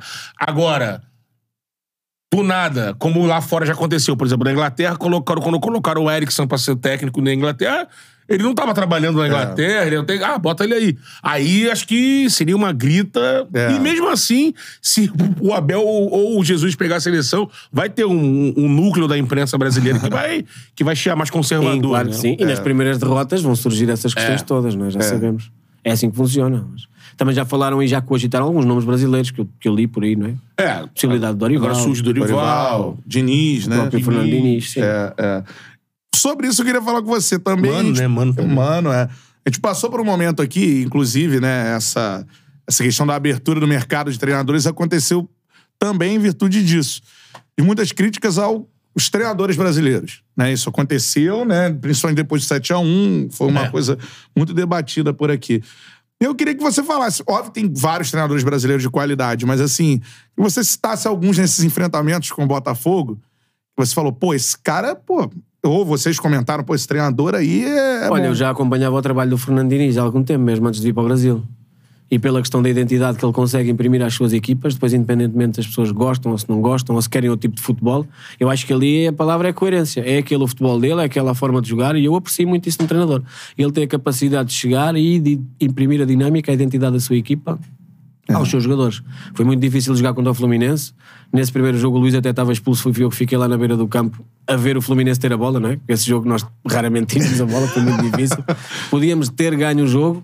ahm, Verdade, foi você que ficou na beira do fui campo. eu eu que o Luís tinha sido expulso naquele jogo do Inter que nós Isso. ganhámos 3-2, né? aquele jogo Jogo épico. épico. e realmente é uma equipa que, enfim, é uma, equi- a equipa do Fernando Diniz é aquela equipa, dá para perceber mesmo que não tenha o escudo. E eu, eu aprecio muito essa coerência num treinador. Tem as suas ideias e coloca as suas ideias em prática. Acho que por vezes injustamente eu leio alguns comentários negativos porque ah, joga bem, mas a época final, o momento final da época é sempre ruim, Isso. depois não ganha nada. Mas eu acho que ele vai acabar por ganhar, porque para além de ser um bom treinador, é um indivíduo que eu estimo, tenho consideração, por ser uma pessoa ah, que, que eu respeito como treinador e como pessoa. E eu pergunto pra você, né? Trabalhou no futebol europeu, disputou Champions, enfim. A gente já teve mais treinadores brasileiros lá, né? Por exemplo, você disse do Filipão na seleção de Portugal. João Tuori. Mas a gente Em teve Portugal, diversos. Paulo O Tuori, Carlos Alberto Abel, Pereira né? no Porto. É, exatamente. Ah, outros diversos. Abel, Braga. Braga. Abel Sim, Braga. é. Vários treinadores, o próprio Parreira treinou o Valência, Sim. né? Então você teve. O Lazzaroni o trabalhou no Luxemburgo Itália, no treinou o Real. Treinou o Madrid. Real Madrid. É. Sim. Então, assim, é, você acha que o, o Diniz, por exemplo, seria hoje, você falou dele, um treinador que poderia fazer bons trabalhos na Europa, sim? Sim, eu acho que poderia. Eu acho que poderia. Tem uma ideia, tá se alinhado, tivesse né? o contexto certo, com os jogadores certos, no clube certo, poderia ter. Eu acho que sim, porque não? Sem dúvida. Cara, isso é interessante de falar. E É. Eu sou fãzaço do Diniz, já falei Sim, isso. aqui. já tá dinizado, né? É. porque, assim, nessa fase mais recente, a gente tem visto é, técnicos aqui, até da América do Sul, por exemplo, os, os argentinos que têm se destacado na É. Europa, mas mesmo assim, em situações de que ele é um ex-jogador do clube. Ele teve uma história no clube. É o pô, Pochettino, Pochettino, né? No Tottenham, o, né? o próprio Kudê, que saiu daqui do Brasil e foi pro Celta, ele era jogador do Celta. Simeone no Atlético Simeone Madrid. Tem um Atlético- passado lá como É, jogador. É. Exatamente. E aí, com isso, faz uma história. O São Paulo que fugiu um pouco disso, porque ele ganhou um mercado na Europa sem ter sido um, um ex-jogador que brilhou lá, né? Voltou agora pro Sevilha, já teve no Olympique. É. Mas o- os argentinos têm, eles têm hoje um domínio desse mercado, que Sim. já foi do Brasil. De se espalhar lá pelo, pelo mercado europeu e até pelo mercado asiático, pegando o mundo árabe e tudo mais. Teve uma época que era Mas ainda, existe, mas ainda existem muitos treinadores brasileiros nesse tipo de mercado. Por Sim. exemplo, eu, quando estive no Qatar, o, o Zé Ricardo era meu vizinho. Vivia comigo, no, eu vivia no, no sétimo andar e o Zé, Zé Ricardo Ricardo. vivia no oitavo ou no nono. Eu cruzava-me com ele todos os dias. É. E haviam mais, haviam dois ou três treinadores brasileiros. E eu, por curiosidade, fui ver muitos auxiliares, muitos preparadores físicos, Uhum. muito massagista na Arábia Saudita, no Qatar e nos Emirados. É um mercado onde ainda existem muitos brasileiros. É. Existia, existia o caso do Japão também, que tinha uma influência grande. Sim, o Zé, o Zé Mas ali Japão no, no, no Qatar ainda existia, ainda existia muito. É, interessante. Galera mandando superchat, vou ler alguns superchats aqui. Vinícius Nóbrega, é, essa pergunta sempre fazem, né? Porque a gente sabe que o Vitor é um apreciador de música. Ah, sim. Aí Bom. perguntou, o que, que você gosta de ouvir na música brasileira e na portuguesa? Abraços. Samba, pagode, bossa nova. É mesmo? Gosto, gosto, gosto. gosto E, e tem muita música, assim, as músicas, eu acho, brasileiras elas são mais famosas em Portugal do que as músicas portuguesas aqui. Você A concorda? cultura brasileira chega muito a Portugal, desde, É. desde sempre. Por isso é que nós temos tanta facilidade também a entender, a entender o que vocês falam e por vezes vocês É. não conseguem entender aquilo que eu falo. também tem a ver com isso, porque as, as novelas, a cultura das novelas, desde que eu era menino, que passava diariamente a novela brasileira. Então nós vivíamos com aquela. Aham. com o vosso sotaque, com a vossa forma de falar. E a cultura portuguesa nunca chegava aqui, não é? Nem músicas, É. nem novelas, nem esse tipo de coisas. Ah, portanto, a cultura Fado, chega lá. né? O que é moda aqui acaba, chega naturalmente a Portugal. O fado teve um espaço maior aqui né, no Brasil. É, um tempo atrás, é. Mas a música contemporânea, assim, o rock português, por exemplo. Isso não, já não é uma questão Não, que chega. É, Exato, é, um exatamente. mercado mais- muito mais pequeno. Eu gosto de escutar todo o tipo de música, tenho, tenho as, coisas, as minhas coisas preferidas, mas gosto muito da cultura brasileira da música, da comida. Ah, e gosto de escutar um pouquinho de tudo, sinceramente. Já foi numa roda de samba aqui no Rio? Já, já fui. Curtiu? Algumas vezes, muito. É bom, né? Energia, energia lá em cima, né? Sim. O roda de samba é espetacular. Pô. Já fui lá no Samba do Trabalhador. No, no... Ah, ah, então foi no lugar certo. então, porra, foi certeiro, né? Foi certinho, né? É, um abraço pra galera do Samba do Trabalhador, né? Que é do, do Moa, né? Moacir, é, né? exatamente, Moacir Moacir Luz, Luz. exatamente, né? Que recebe convidados É, lá. Às vezes, eu nunca fui, cara. Poxa, vá. Eu, eu nunca fui. Eu já fui, né? Eu tenho uma vontade Você já incrível. foi. Eu, tenho, pô, eu nunca fui no Cacique de Ramos, pô. É. Também que, é, Que- também que, é, que é, é famosíssimo. É É, é, lei. um, é lei, exatamente. Tô devendo. O Didier também mandou. Didi- Didi- Didier. mandou o superchat que falou nesse samba. De, de, de, de, mandou aqui, ó.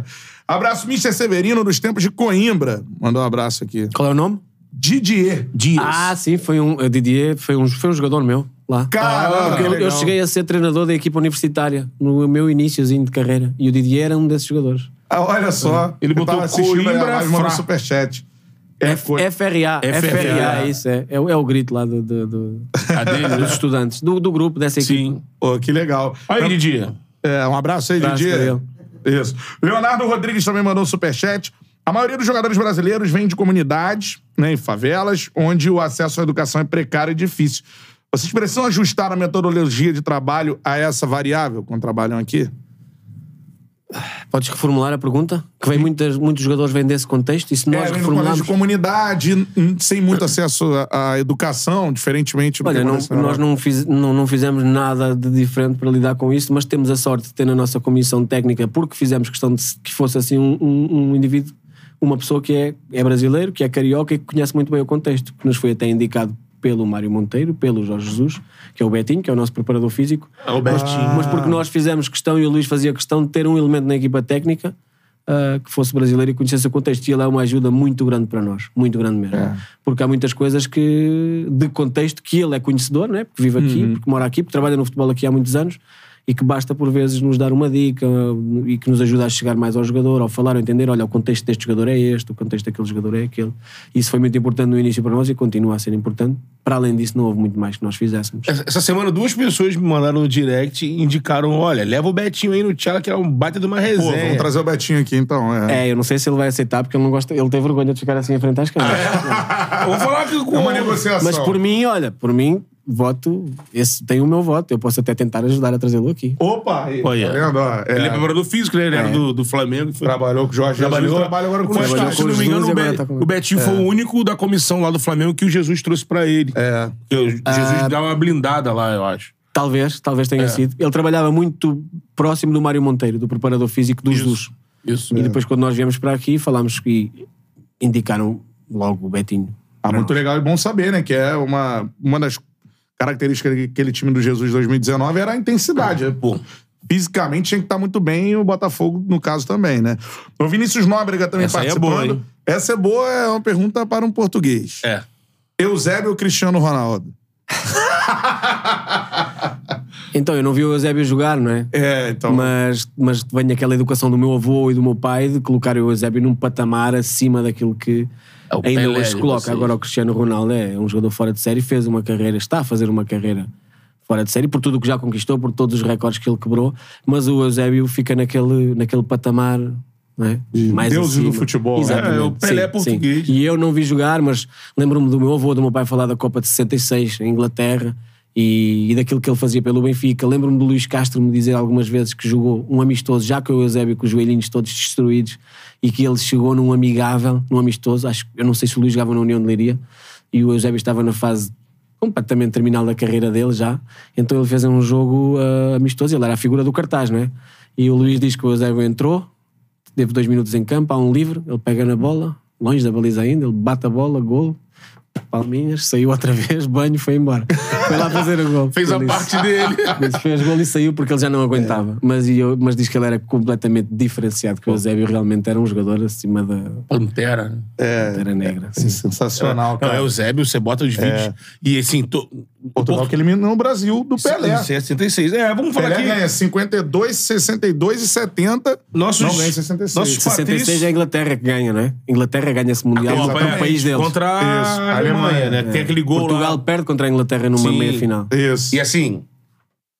E os patrícios aqui falam que- desceram a lenha no Brasil naquele jogo lá, né? Bateram no Pô, Pelé. o Pelé sai aqui, ó. Não bote nem o pezinho no chão. Sai, sai carregado. Mas é do jogo. O Eusébio fala disso, que se prepararam... Não, não, que, não que deslealmente, mas essa que preparação tinha- era que arranjaram era, tinha que chegar junto com o Brasil. Ele vinha, né, com a Então, essa Copa mundo, sempre né? fica na nossa. Porque os nossos pais falavam dessa Copa, porque a partir daí dificilmente Portugal esteve em fases finais.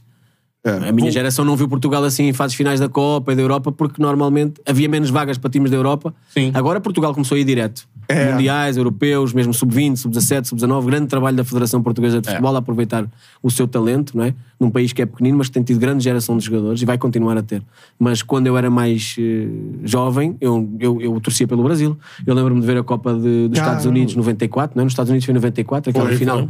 que o Baggio Isso. tira a bola para cima e nós éramos todos Brasil, porque Brasil. Tínhamos de torcer por alguma seleção, íamos torcer por quê? Pelo Brasil, não é óbvio, não é? Falávamos a mesma língua, era, era, era, era normal ali na cidade, todo mundo, as crianças, nós ali na rua que jogávamos futebol, éramos todos Brasil. é? E Cara, do- que legal isso. E dois anos depois, nos Jogos Olímpicos de Atlanta, Brasil e Portugal se enfrentam no terceiro lugar, né? Ai, já não me recordo dessa, Que é- talvez. que é- acho que sim. Que o, era até a geração que ali começa Rui Costa, Não me recordo desse, Figo, desse momento. nesse time da Olimpíada de Dos Jogos 96. Olímpicos. É, Jogos Olímpicos. Jogos terceiro Olímpicos, né? lugar. Terceiro sim, lugar. sim. Acho que o Brasil vence Portugal. 94. Vence. 96, Os Estados né? Unidos, os Em Estados, Atlanta. os Estados Unidos em que ano? A Copa é 94, Depois quatro e Itália as Olimpíadas 90, Estados 96. Unidos. ok. Isso, Itália Depois há o 90. Mundial de 98 é, na, é em França. É na França, isso. é. Em que o Brasil ganha.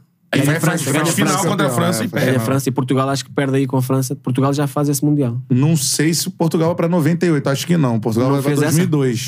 2002. É, porque tava- em 98 a França não pega Portugal, não. Então não, não é, não é nesse. A França Não, não é elimina nesse. a Croácia na semifinal. É. Eu Nas tava- oitavas pega o Paraguai. Eu estava a confundir em- aquele penalti do Abel Xavier com, a- com, com, com, com o braço, que o Zidane depois faz o gol. Mas Não, isso já é confusão. 2006. Foi para a frente. 2006, né? 2006. Seis. É, isso aí. Agora, é. Galera perguntando sobre a atual Copa do Mundo. Leva fé em Portugal? Levo muita fé em Portugal. Uma geração mesmo? maravilhosa, né? Vários jogadores. Tem, tem essa mistura que eu falava do Botafogo, muita experiência misturada com muita irreverência, muitos jovens jogadores. Alguns ficaram fora, mas tem muita gente ali com qualidade. Vitinha, João Félix, Ruben Dias, uns mais velhos que outros. Rafael. Leão, né? Rafael Leão. Ah, tem muita gente de qualidade. Bernardo Além dos também. clássicos, o Bernardo Silva, o Cristiano Ronaldo. Tem muita, muita gente. O João Cancelo, o Diogo Costa, que não sei se vai ser titular ou não, mas que é um goleiro, vão ouvir falar muito dele, que é o goleiro titular do Porto neste momento. O Diogo Dalot. Não, acho que a geração portuguesa e as próximas está recheada de talentos de qualidades. É, você briga é, ali também pelo. Você acha que pelo. Pela taça da Copa, Eu pela acho que sim, vez? eu acho que sim, eu quero acreditar que sim. Eu acho que temos qualidade para isso. Vai ser muito difícil, não somos os favoritos, os favoritos são, são vocês e são outras seleções. Existe uma torcida pra essa final Brasil e Portugal, né? Aqui no Brasil. É, olha, ser. eu, eu gostava, que e é possível fazer essa Sim, final, porque possível. no outro dia participei numa brincadeira lá, uma resenha com o Jamal, e, e eu fiz a minha simulação, a minha simulação deu Brasil e Portugal na final. seria espetacular. Mas deu vitória para Portugal. A minha simulação. Isso aqui é tradicional no Brasil. Bolão, É o né? bolão, É, bolão. Seria espetacular Brasil e Portugal na final Sim, da Copa. é possível. Assim, o último confronto Brasil e Portugal é um dos mais ríspidos da- das É. Copas. Acho que se iguala a Brasil e Holanda de 74. É, teve 2010. Foi esse, né? é, Pepe e Felipe Pepe Melo. contra Felipe Melo. São dois búfalos. Coisa animal. Um só que é aqui em cima. Ele foi 0x0, né? Foi 0x0 em 0x0, Durban. 0x0. Em Durban. É, lá na África, África do Sul. África do Sul. Exatamente. Era o Mano Menezes, o treinador, não? Do selecionador. Não, o Brasil era do Dunga, né? É. Do Dunga. Dunga. Também é. Portugal era Carlos Queiroz, eu acho. Carlos É, Queiroz. Carlos Até Queiroz. falando nisso, Vitor, Técnico do Irã nessa Copa. Agora Ele, do né? Irã, É. sim. o Queiroz que era Teve o... na Colômbia há pouco tempo. Isso. Sim, e que era aquele que foi quem trabalhou muito tempo com o Ferguson no Manchester, né? O Carlos Queiroz é um indivíduo muito, muito, muito respeitado em Portugal porque é considerado por muitos como um dos pais da nova geração de treinadores com base na formação académica e dos novos cursos de treinadores. Ah, legal O isso. Carlos Queiroz é o primeiro treinador em Portugal a ter algumas publicações, livros sobre a parte técnica e tática e estratégia do jogo de futebol. Portanto, até hoje, qualquer, qualquer pessoa que entra na faculdade e que vá para um curso de Ciências do Desporto com especialização em futebol vai, vai ler as coisas do Carlos Queiroz. Ele é muito, muito, muito respeitado. Eu acho que ele é campeão do mundo sub-20. Ah, Portugal é campeão do mundo sub-20 com o Sub-20, Carlos isso. Queiroz. Aquela geração, né? Talvez na Arábia Saudita, eu acho que é em Riad. Sim. E então é a primeira vez que Portugal conquista uma, começa a conquistar grandes competições com gerações fortes. Ah, e, e- e é muito respeitado, é muito respeitado em Portugal e fez esse trabalho com, com o Ferguson em que ele é praticamente o coach, o treinador de É. campo. E depois fez Real Madrid, ele chegou a ser treinador do Real Madrid. O, o técnico de Portugal atual é o... É o Fernando Santos. já tá há um tempo, né? E assim, aqui no Brasil, é, a gente distante, né? Aí a imprensa, muita gente fala, pô, Portugal tem uma geração maravilhosa, mas um técnico aquém a sua geração. Como é que um português enxerga isso? Foi este técnico que nos deu o europeu, foi este técnico que deu as Ligas das Nações. Portugal nunca tinha ganho absolutamente nada. Agora, aquilo que se tem falado é, é de que a equipa não tem jogado a um bom nível, de que a equipa não tem feito bons resultados, que se calhar a forma de jogar da equipa não é aquela que as pessoas gostavam que fosse. Mas isso é a opinião dos adeptos. Eu olho muito para um trabalho de seleção como um trabalho de rendimento. A seleção existe para ter rendimento. Não é? Pode jogar bem, mas tem que ter rendimento porque uma fase final é, é muito fácil definir objetivos. Os jogos estão a eliminar, é, é ir ganhando, é chegar a uma final. Agora, ele conseguiu isso, conseguiu ganhar o Euro. Se me perguntarem, mas foi um bom Euro, Portugal jogou bonito? Não, não jogou bonito. Eu acho que não jogou bonito. Fez muitos empates na fase de grupos. É. Depois ganhou daquela forma difícil, mas ganhou. Está lá o troféu, está lá na, na sede da Federação Portuguesa de Futebol e vai alimentar os mais jovens a olharem para aquele troféu e dizer Portugal, com 10 milhões de habitantes, já foi campeão da Europa e o treinador era o Fernando Santos. Por isso, respeito máximo por ele. Enquanto a Federação achar que ele é o técnico da seleção, é o meu- é o meu selecionador também. Agora, eh, que eu gostava que em alguns momentos Portugal jogasse de outra forma, que tivesse um outro estilo de jogo mais ofensivo, gostava, mas esse trabalho não é o meu, esse trabalho é o treinador, eu aí falo como adepto, que veste a camisa e que vai lá torcer para tentar ganhar alguma coisa. É, pelo isso. material humano de Portugal, né? É. Muitos jogadores. Queria só lembrar aqui que o, depois você fala com o Luiz Castro, que a gente deve receber em breve ainda no É. Charla. Agora, ele. Teve o Moser aqui, né? Zagueiro. Moser deve ter contado aquela história que eu sei que tu vais contar, não é? Você já sabe, então. então Claro, Ah, do claro. Pisão? Pô, o Só que o- Luiz Castro na dividida sim. deu o Luiz Castro, Só que o irmão. Uma voadora Só que o Moser. ele, ele conta que quando ele encontra o Luiz, o Luiz uma chega. lesão feia, se o desculpa ele, ele fala assim: Eu nem lembrava mais disso, Luiz. Tá, E o Luiz Castro fica se desculpando, desculpa. Porque o Mozart visitou-nos lá no Lonier no outro dia e foi aí que o Luís contou a história. É. Ele contou essa história. História sensacional, pra quem não Obrigado. viu, tá aí no, no charla do. Ele mostra que tem, tem um. Tem Ele marca, né? uma Tem- marca. ele ainda tem marca. É. E o Luiz Castro pede desculpa pra ele. Mozer, desculpa. Marca não, Luiz cara. Castro. E o Moser é o terror dos E ele era atacantes, duro, né? ele era duro, ele era duro. O vampiro, né? É, exatamente, cara. Então já sabe da história. Achei que. Né? Quer contar novidade? Já, já, já. Essas- Era encontraram lá, já tô. Tomaram uma Sagres ali conversando sobre isso. Adoro a Sagres, é. Agora, ô, ô, Severino, falando sobre o próximo ano no Botafogo, assim, o que, que dá pro torcedor esperar? Você falou da, dessa coisa, ah, não, torcedor, né? E eu também acho. A galera do Botafogo, em vários pontos do ano, não entendeu o processo. Mas tudo bem, é torcedor, é paixão, é, é assim mesmo. Esse ano, a expectativa de vocês, vocês querem ganhar algum título de expressão? Por exemplo, tem a Copa Sul-Americana, uma oportunidade, Copa do Brasil, uma outra oportunidade. O brasileiro é mais difícil por conta de elenco.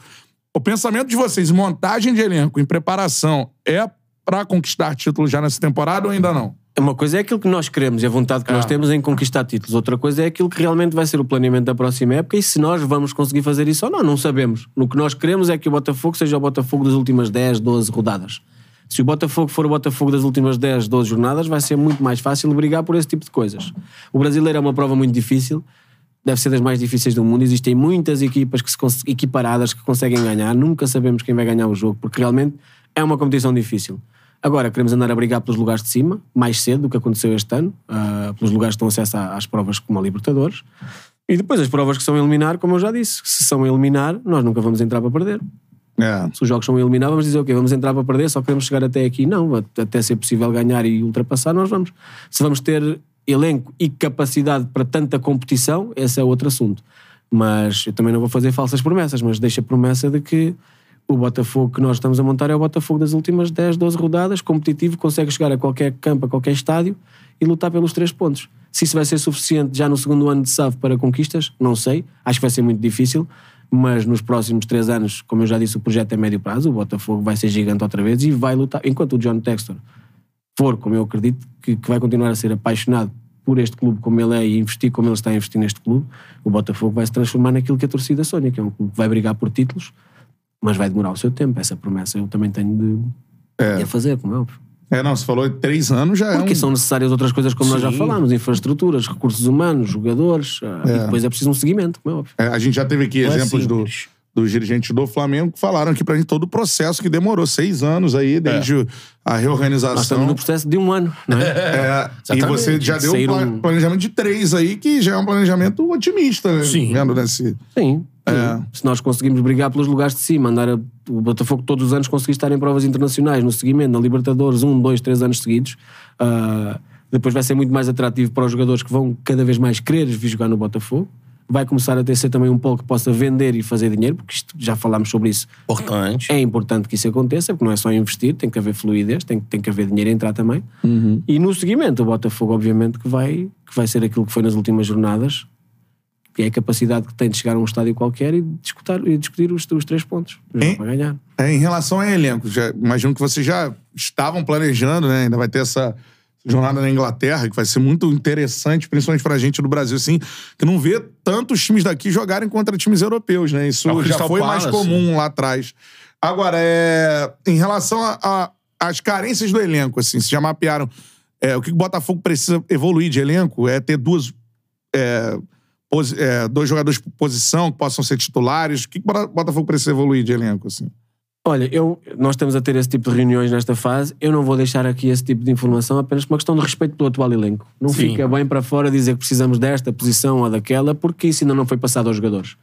O Luís ainda não passou esse tipo de informação aos jogadores, porque também ele próprio não tem certezas ainda sobre aquilo que o mercado nos vai dar. Apenas por isso. Mas o que eu posso dizer é que a preparação da próxima época começou a ser feita já há 3, 4 meses atrás. Por isso nós sabemos exatamente aquilo que queremos e a torcida pode ficar descansada que o planeamento está a ser feito. Tem não jogadores- vai ser feito em cima do joelho. Há jogadores que são apontados claramente como gostaríamos de ter este, este e este. Mas isso também vai depender, lá está, daquilo que o mercado nos retira e daquilo que o mercado nos pode oferecer. Mas temos claramente apontado os nossos alvos por posição para termos um plantel, um elenco mais forte do que aquilo que temos este ano. Muitos jogadores chegaram no futebol de fora. Ainda deve ser esse o, o planejamento ou tem muitos jogadores do Brasil sendo observados também? Também tem jogadores do Brasil a ser observados, mas acreditamos no mercado global. Neste momento o Botafogo olha para um mercado global, para oportunidades que estão desde a América do Sul até, até, até à China, até à Austrália, onde for, onde for necessário, onde houver um jogador de qualidade. Por isso é que eu falava no projeto, por isso é que nós estamos a montar também um departamento de scouting cada vez mais robusto, que nos permita ter um radar cada vez maior, que nos permita dizer, está ali o jogador que vocês procuram. Se existe ali, e se pudermos chegar lá sem, primeiro sem que ninguém o tenha visto, melhor ainda. Depois o resto é questão logística de saber se é possível contratar ou não. Mas isso também faz parte do projeto. Temos um departamento de scouting neste momento, cada vez mais forte, com mais elementos, que nos permite fazer, fazer esse estudo global. Do Brasil, obviamente. É aqui dentro também, né? Claro, no Brasil é decisivo nós fazermos esse- essa, essa procura e existem jogadores, eh, obviamente, assinalados, mas mais importante ainda é as oportunidades que possam andar por fora. É que foram, né? os jogadores pegar- que chegaram, brasileiros até Isso. que não foram, o Adrielson, o Vitor Sá, até andaram fora há muito tempo. Exatamente. mas- Né, desde o Felipe Sampaio, enfim, né? Em diversos, França, sim. é, diversos jogadores. É a reta final da nossa resenha, a galera mandando Fica o amigo muitas aqui. observações aqui. Ele fala. confirmou lá, ó, Olimpíada de 96, Brasil 5x0 em Portugal. Eu não lembrava que era tanto. eu juro que eu não lembrava que era Não assim. lembrava, eu acho que foi de propósito, não. Para dar aquela do. É a vingança, a vingança da Copa de vingança. 66, né? Aí ele dá até o time lá. Dida. Aí o Cantarelli que gosta, ele vai falar assim: nossa, como tínhamos atacantes.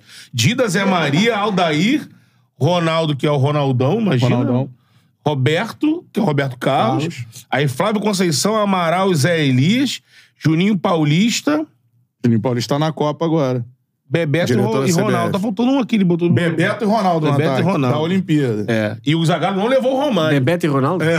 E o Sávio, o Sávio tinha sacanagem. começado titular e o Ronaldo banco, né? Lembra? É. E aí inverte. E ele não levou o Romário, lembra? Não levou. O Romário ficou pé da vida com o Zagallo. É, 96. Bebeto e Ronaldo no ataque. Bebeto e Ronaldo. É, esse Brasil perdeu pra Nigéria na semifinal É. e disputou o terceiro lugar com Portugal. Qual era o medalha nome? de bronze da E Olimpíada. isso qual era o nome do.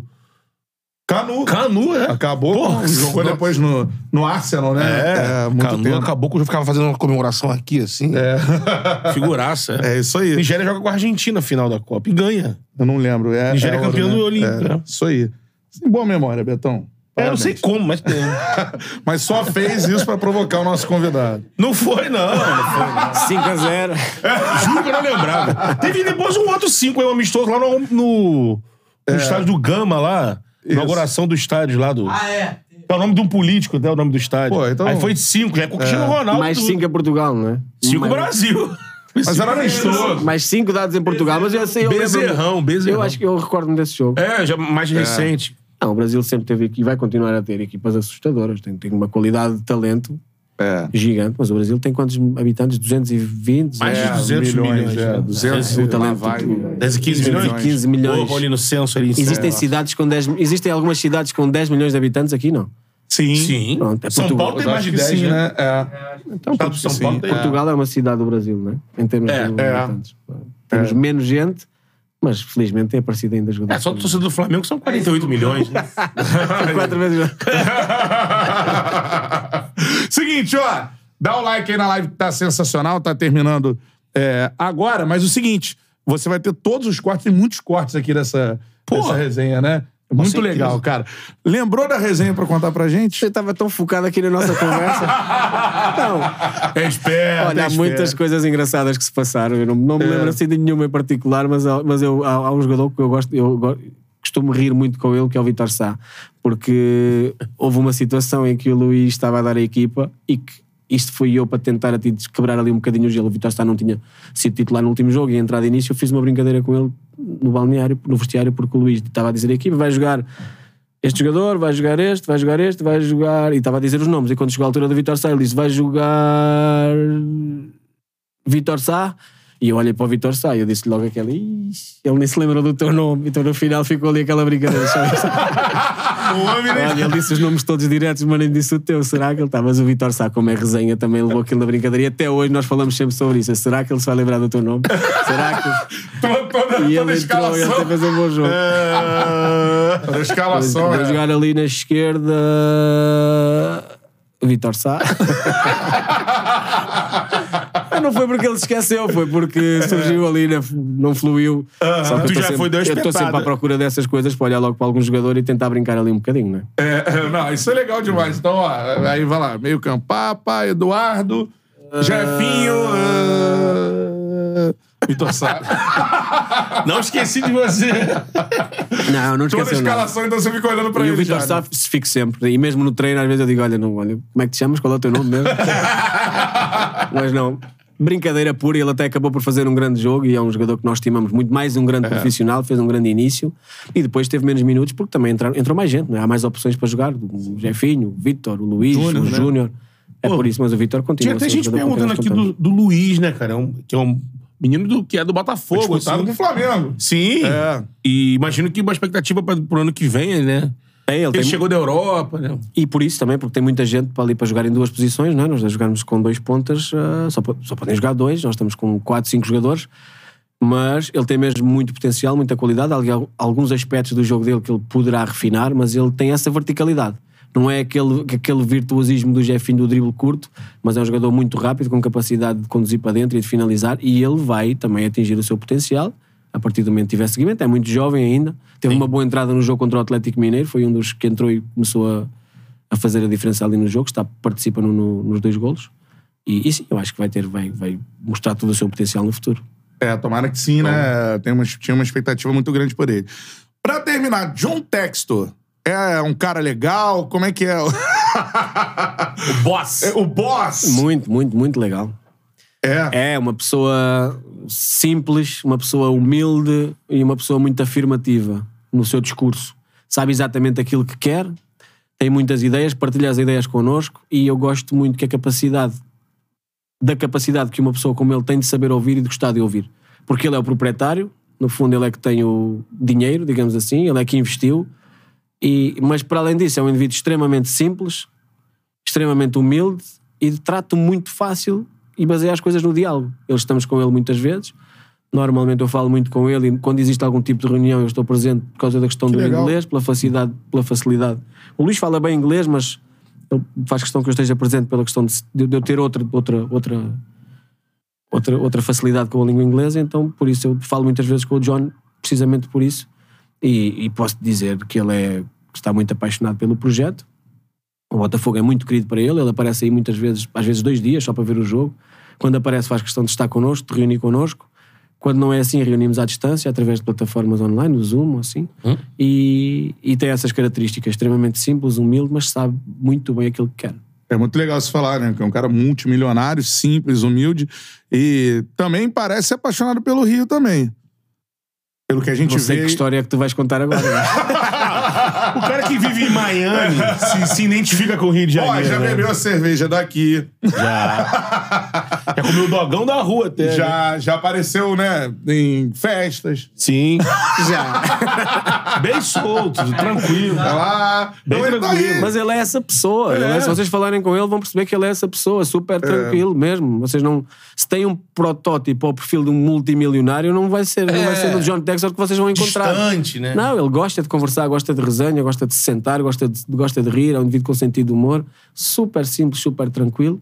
Mas lá está, quando não, não mistura as coisas, quando é para falar de trabalho, percebe-se que ele, ele não está a brincar, ele sabe exatamente o que é que quer, como é que quer e quando é que quer. Sim. Fora o- a parte séria do trabalho, já tomou uma cerveja com o John Textor? Ah, eu acho que já. Não, eu acho que estava a pensar naqueles jantares iniciais quando nós chegámos, ele esteve connosco. Provavelmente sim, nós jantámos algumas vezes e, e, e tomámos uma cerveja, ou tomámos um vinho à refeição. Pô, Acho que sim.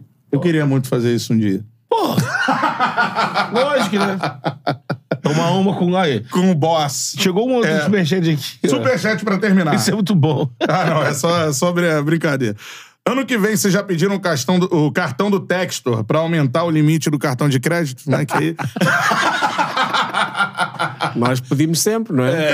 Mas nós sabemos que eh, tudo tem um limite e o investimento tem que ser É, eh, racional, é óbvio. Não, não funciona, não seria correto, nem seria sustentável. As coisas têm que ser feitas de forma gradual para depois o dinheiro também transformar em dinheiro. O dinheiro vai gerar dinheiro. E depois é o nosso trabalho, não é? É. Tudo tem limite até o cartão do Texas. Até o cartão do Texas. Cara, palmas pro Vitor Severino, que sensacional. Obrigado. Muito bom.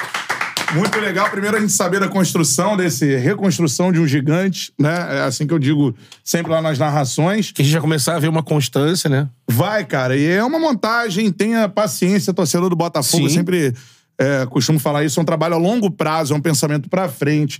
Infelizmente, os clubes chegaram num, né, brasileiros, num momento em que limite teve crítico. que se fazer isso É. pra para que os clubes se levantassem. E agora é o momento. É um, né, uma continuidade. Eu torço muito pra, quem sabe, o Botafogo conquistar um título no ano que vem pra dar essa tranquilidade, né? E gostou do papo, Vitor? Gostei muito, muito obrigado. E parabéns pelo vosso trabalho. Eu costumo seguir o vosso programa, não Opa. vejo os programas todos, mas gosto do espírito descontraído, mas também com conteúdo, e por isso é que eu fiz questão também de, de estar aqui convosco. E mais uma vez, obrigado pelo convite. Pô, que bom, que bom ouvir Se a isso. conversa com o Luiz lá, dá uma convencida nele, fiquei sabendo. Vou tentar ajudar Os então. meninos são tranquilos. É, fica tranquilo que o Moza não vai estar aqui. Mas ele é parceirão do Moço. Muito obrigado. Obrigado, obrigado. É isso, show de bola. Muitos cortes, Betão. Muitos cortes. É. É. Que resenha. E assim. Vamos mandar uma pizza pro Vitor, né? Ah, deve Gosta de gostar, pizza, né? Ah, então beleza. A melhor pizza ó, que você pode pedir. Franquias espalhadas por todo o Brasil. Forneria original. Tem o QR Code aqui na tela. Você aponta o celular pro QR Code. Já cai no delivery da Forneria Original. Use o cupom CHARLA10. Você ganha 10% de desconto em qualquer pedido. A gente vai mandar duas pizzas lá pro Vitor, não é isso? Mateuzinho, que é o gerente das pizzas. Isso aí. Porra aí. Colocaram a raposa pra tomar conta do galinheiro. Segura. Isso aí. E faça sua fezinha também na Green Run, o melhor e mais fácil site pra se apostar. Vem aí a Copa do Mundo. Ó, Vitor já disse que aqui Portugal vai estar bem, então dá pra É. confiar. O gol do Raio falou aqui pra gente umas, umas programadas aí com o grupo de Portugal, né? Que ele... Gana. Gana, né? É, é o último jogo da primeira fase Portugal e Gana. É. É, mas é um jogão, Jogo encardido, Jogo encardido. Portugal joga no mesmo dia do Brasil, eu acho, 24, não é? Sim, também. 24, também quinta-feira joga. que vem. É. Isso aí. Então aposte, ó, faça sua fezinha na Green Run, o melhor e mais fácil site para você apostar. A interface mais simples entre todos os sites de aposta. Serve para quem sabe apostar e para quem ainda tá conhecendo também como é que faz e tal. E o QR Code tá aqui na tela, apontou o celular pro QR Code, você ganha 10 reais pra apostar. Chama um amigo, ganha mais 10, você pode chamar até seis amigos aí pra E falando em Copa do Mundo, a galera que tá ligada com a gente aí, dá um pulo lá no. No Instagram no da aplicativo, Green é Run. no Instagram da, da, da Green Run, que é Play Green Run. Aham. Bota Play tudo junto, Show. Play Green Run. E lá tá rolando, vai começar pra Copa do Mundo a Copa de Ouro, meu. A Green Run vai distribuir aí mais de 5 milhões durante a Copa do Mundo. Então você, até o dia 30 desse mês, você entra lá no, no, no Instagram da Green Run, arroba Play Green Run, e lá você vai ter um link pra entrar no aplicativo, participar dessa, desse... Pô, show do milhão isso, Isso aqui. aí. é show dos milhões aí. Poder É. fa- fazer a fezinha e também ganhar essa bolada, irmão. Aposte com responsabilidade, Sim. beleza? Mais tarde temos mais resenha aqui e agora especial Copa do Mundo. Vamos ter vários es- episódios especiais da Copa do Mundo. O jornalista Marcos Uchoa cobriu 10 Copas, é isso? Dez copas. Mas sei lá quantas Olimpíadas, É. oito guerras. Isso. O Galvão tá, falou esses dias, tava, ele não sabe como é que vai ser a abertura É. da Copa sem o show do lado dele, show. pô. Então oito seguinte, horas, né? Oito horas. 8 da noite, o papo é Copa do Mundo, então chega junto com a gente 8 horas da noite hoje com o Marcos Uchoa, beleza? Oferecimento do açaí atacadista. Isso. Aquele abraço. Tamo junto, galera. Esse foi o Charla Podcast. Valeu.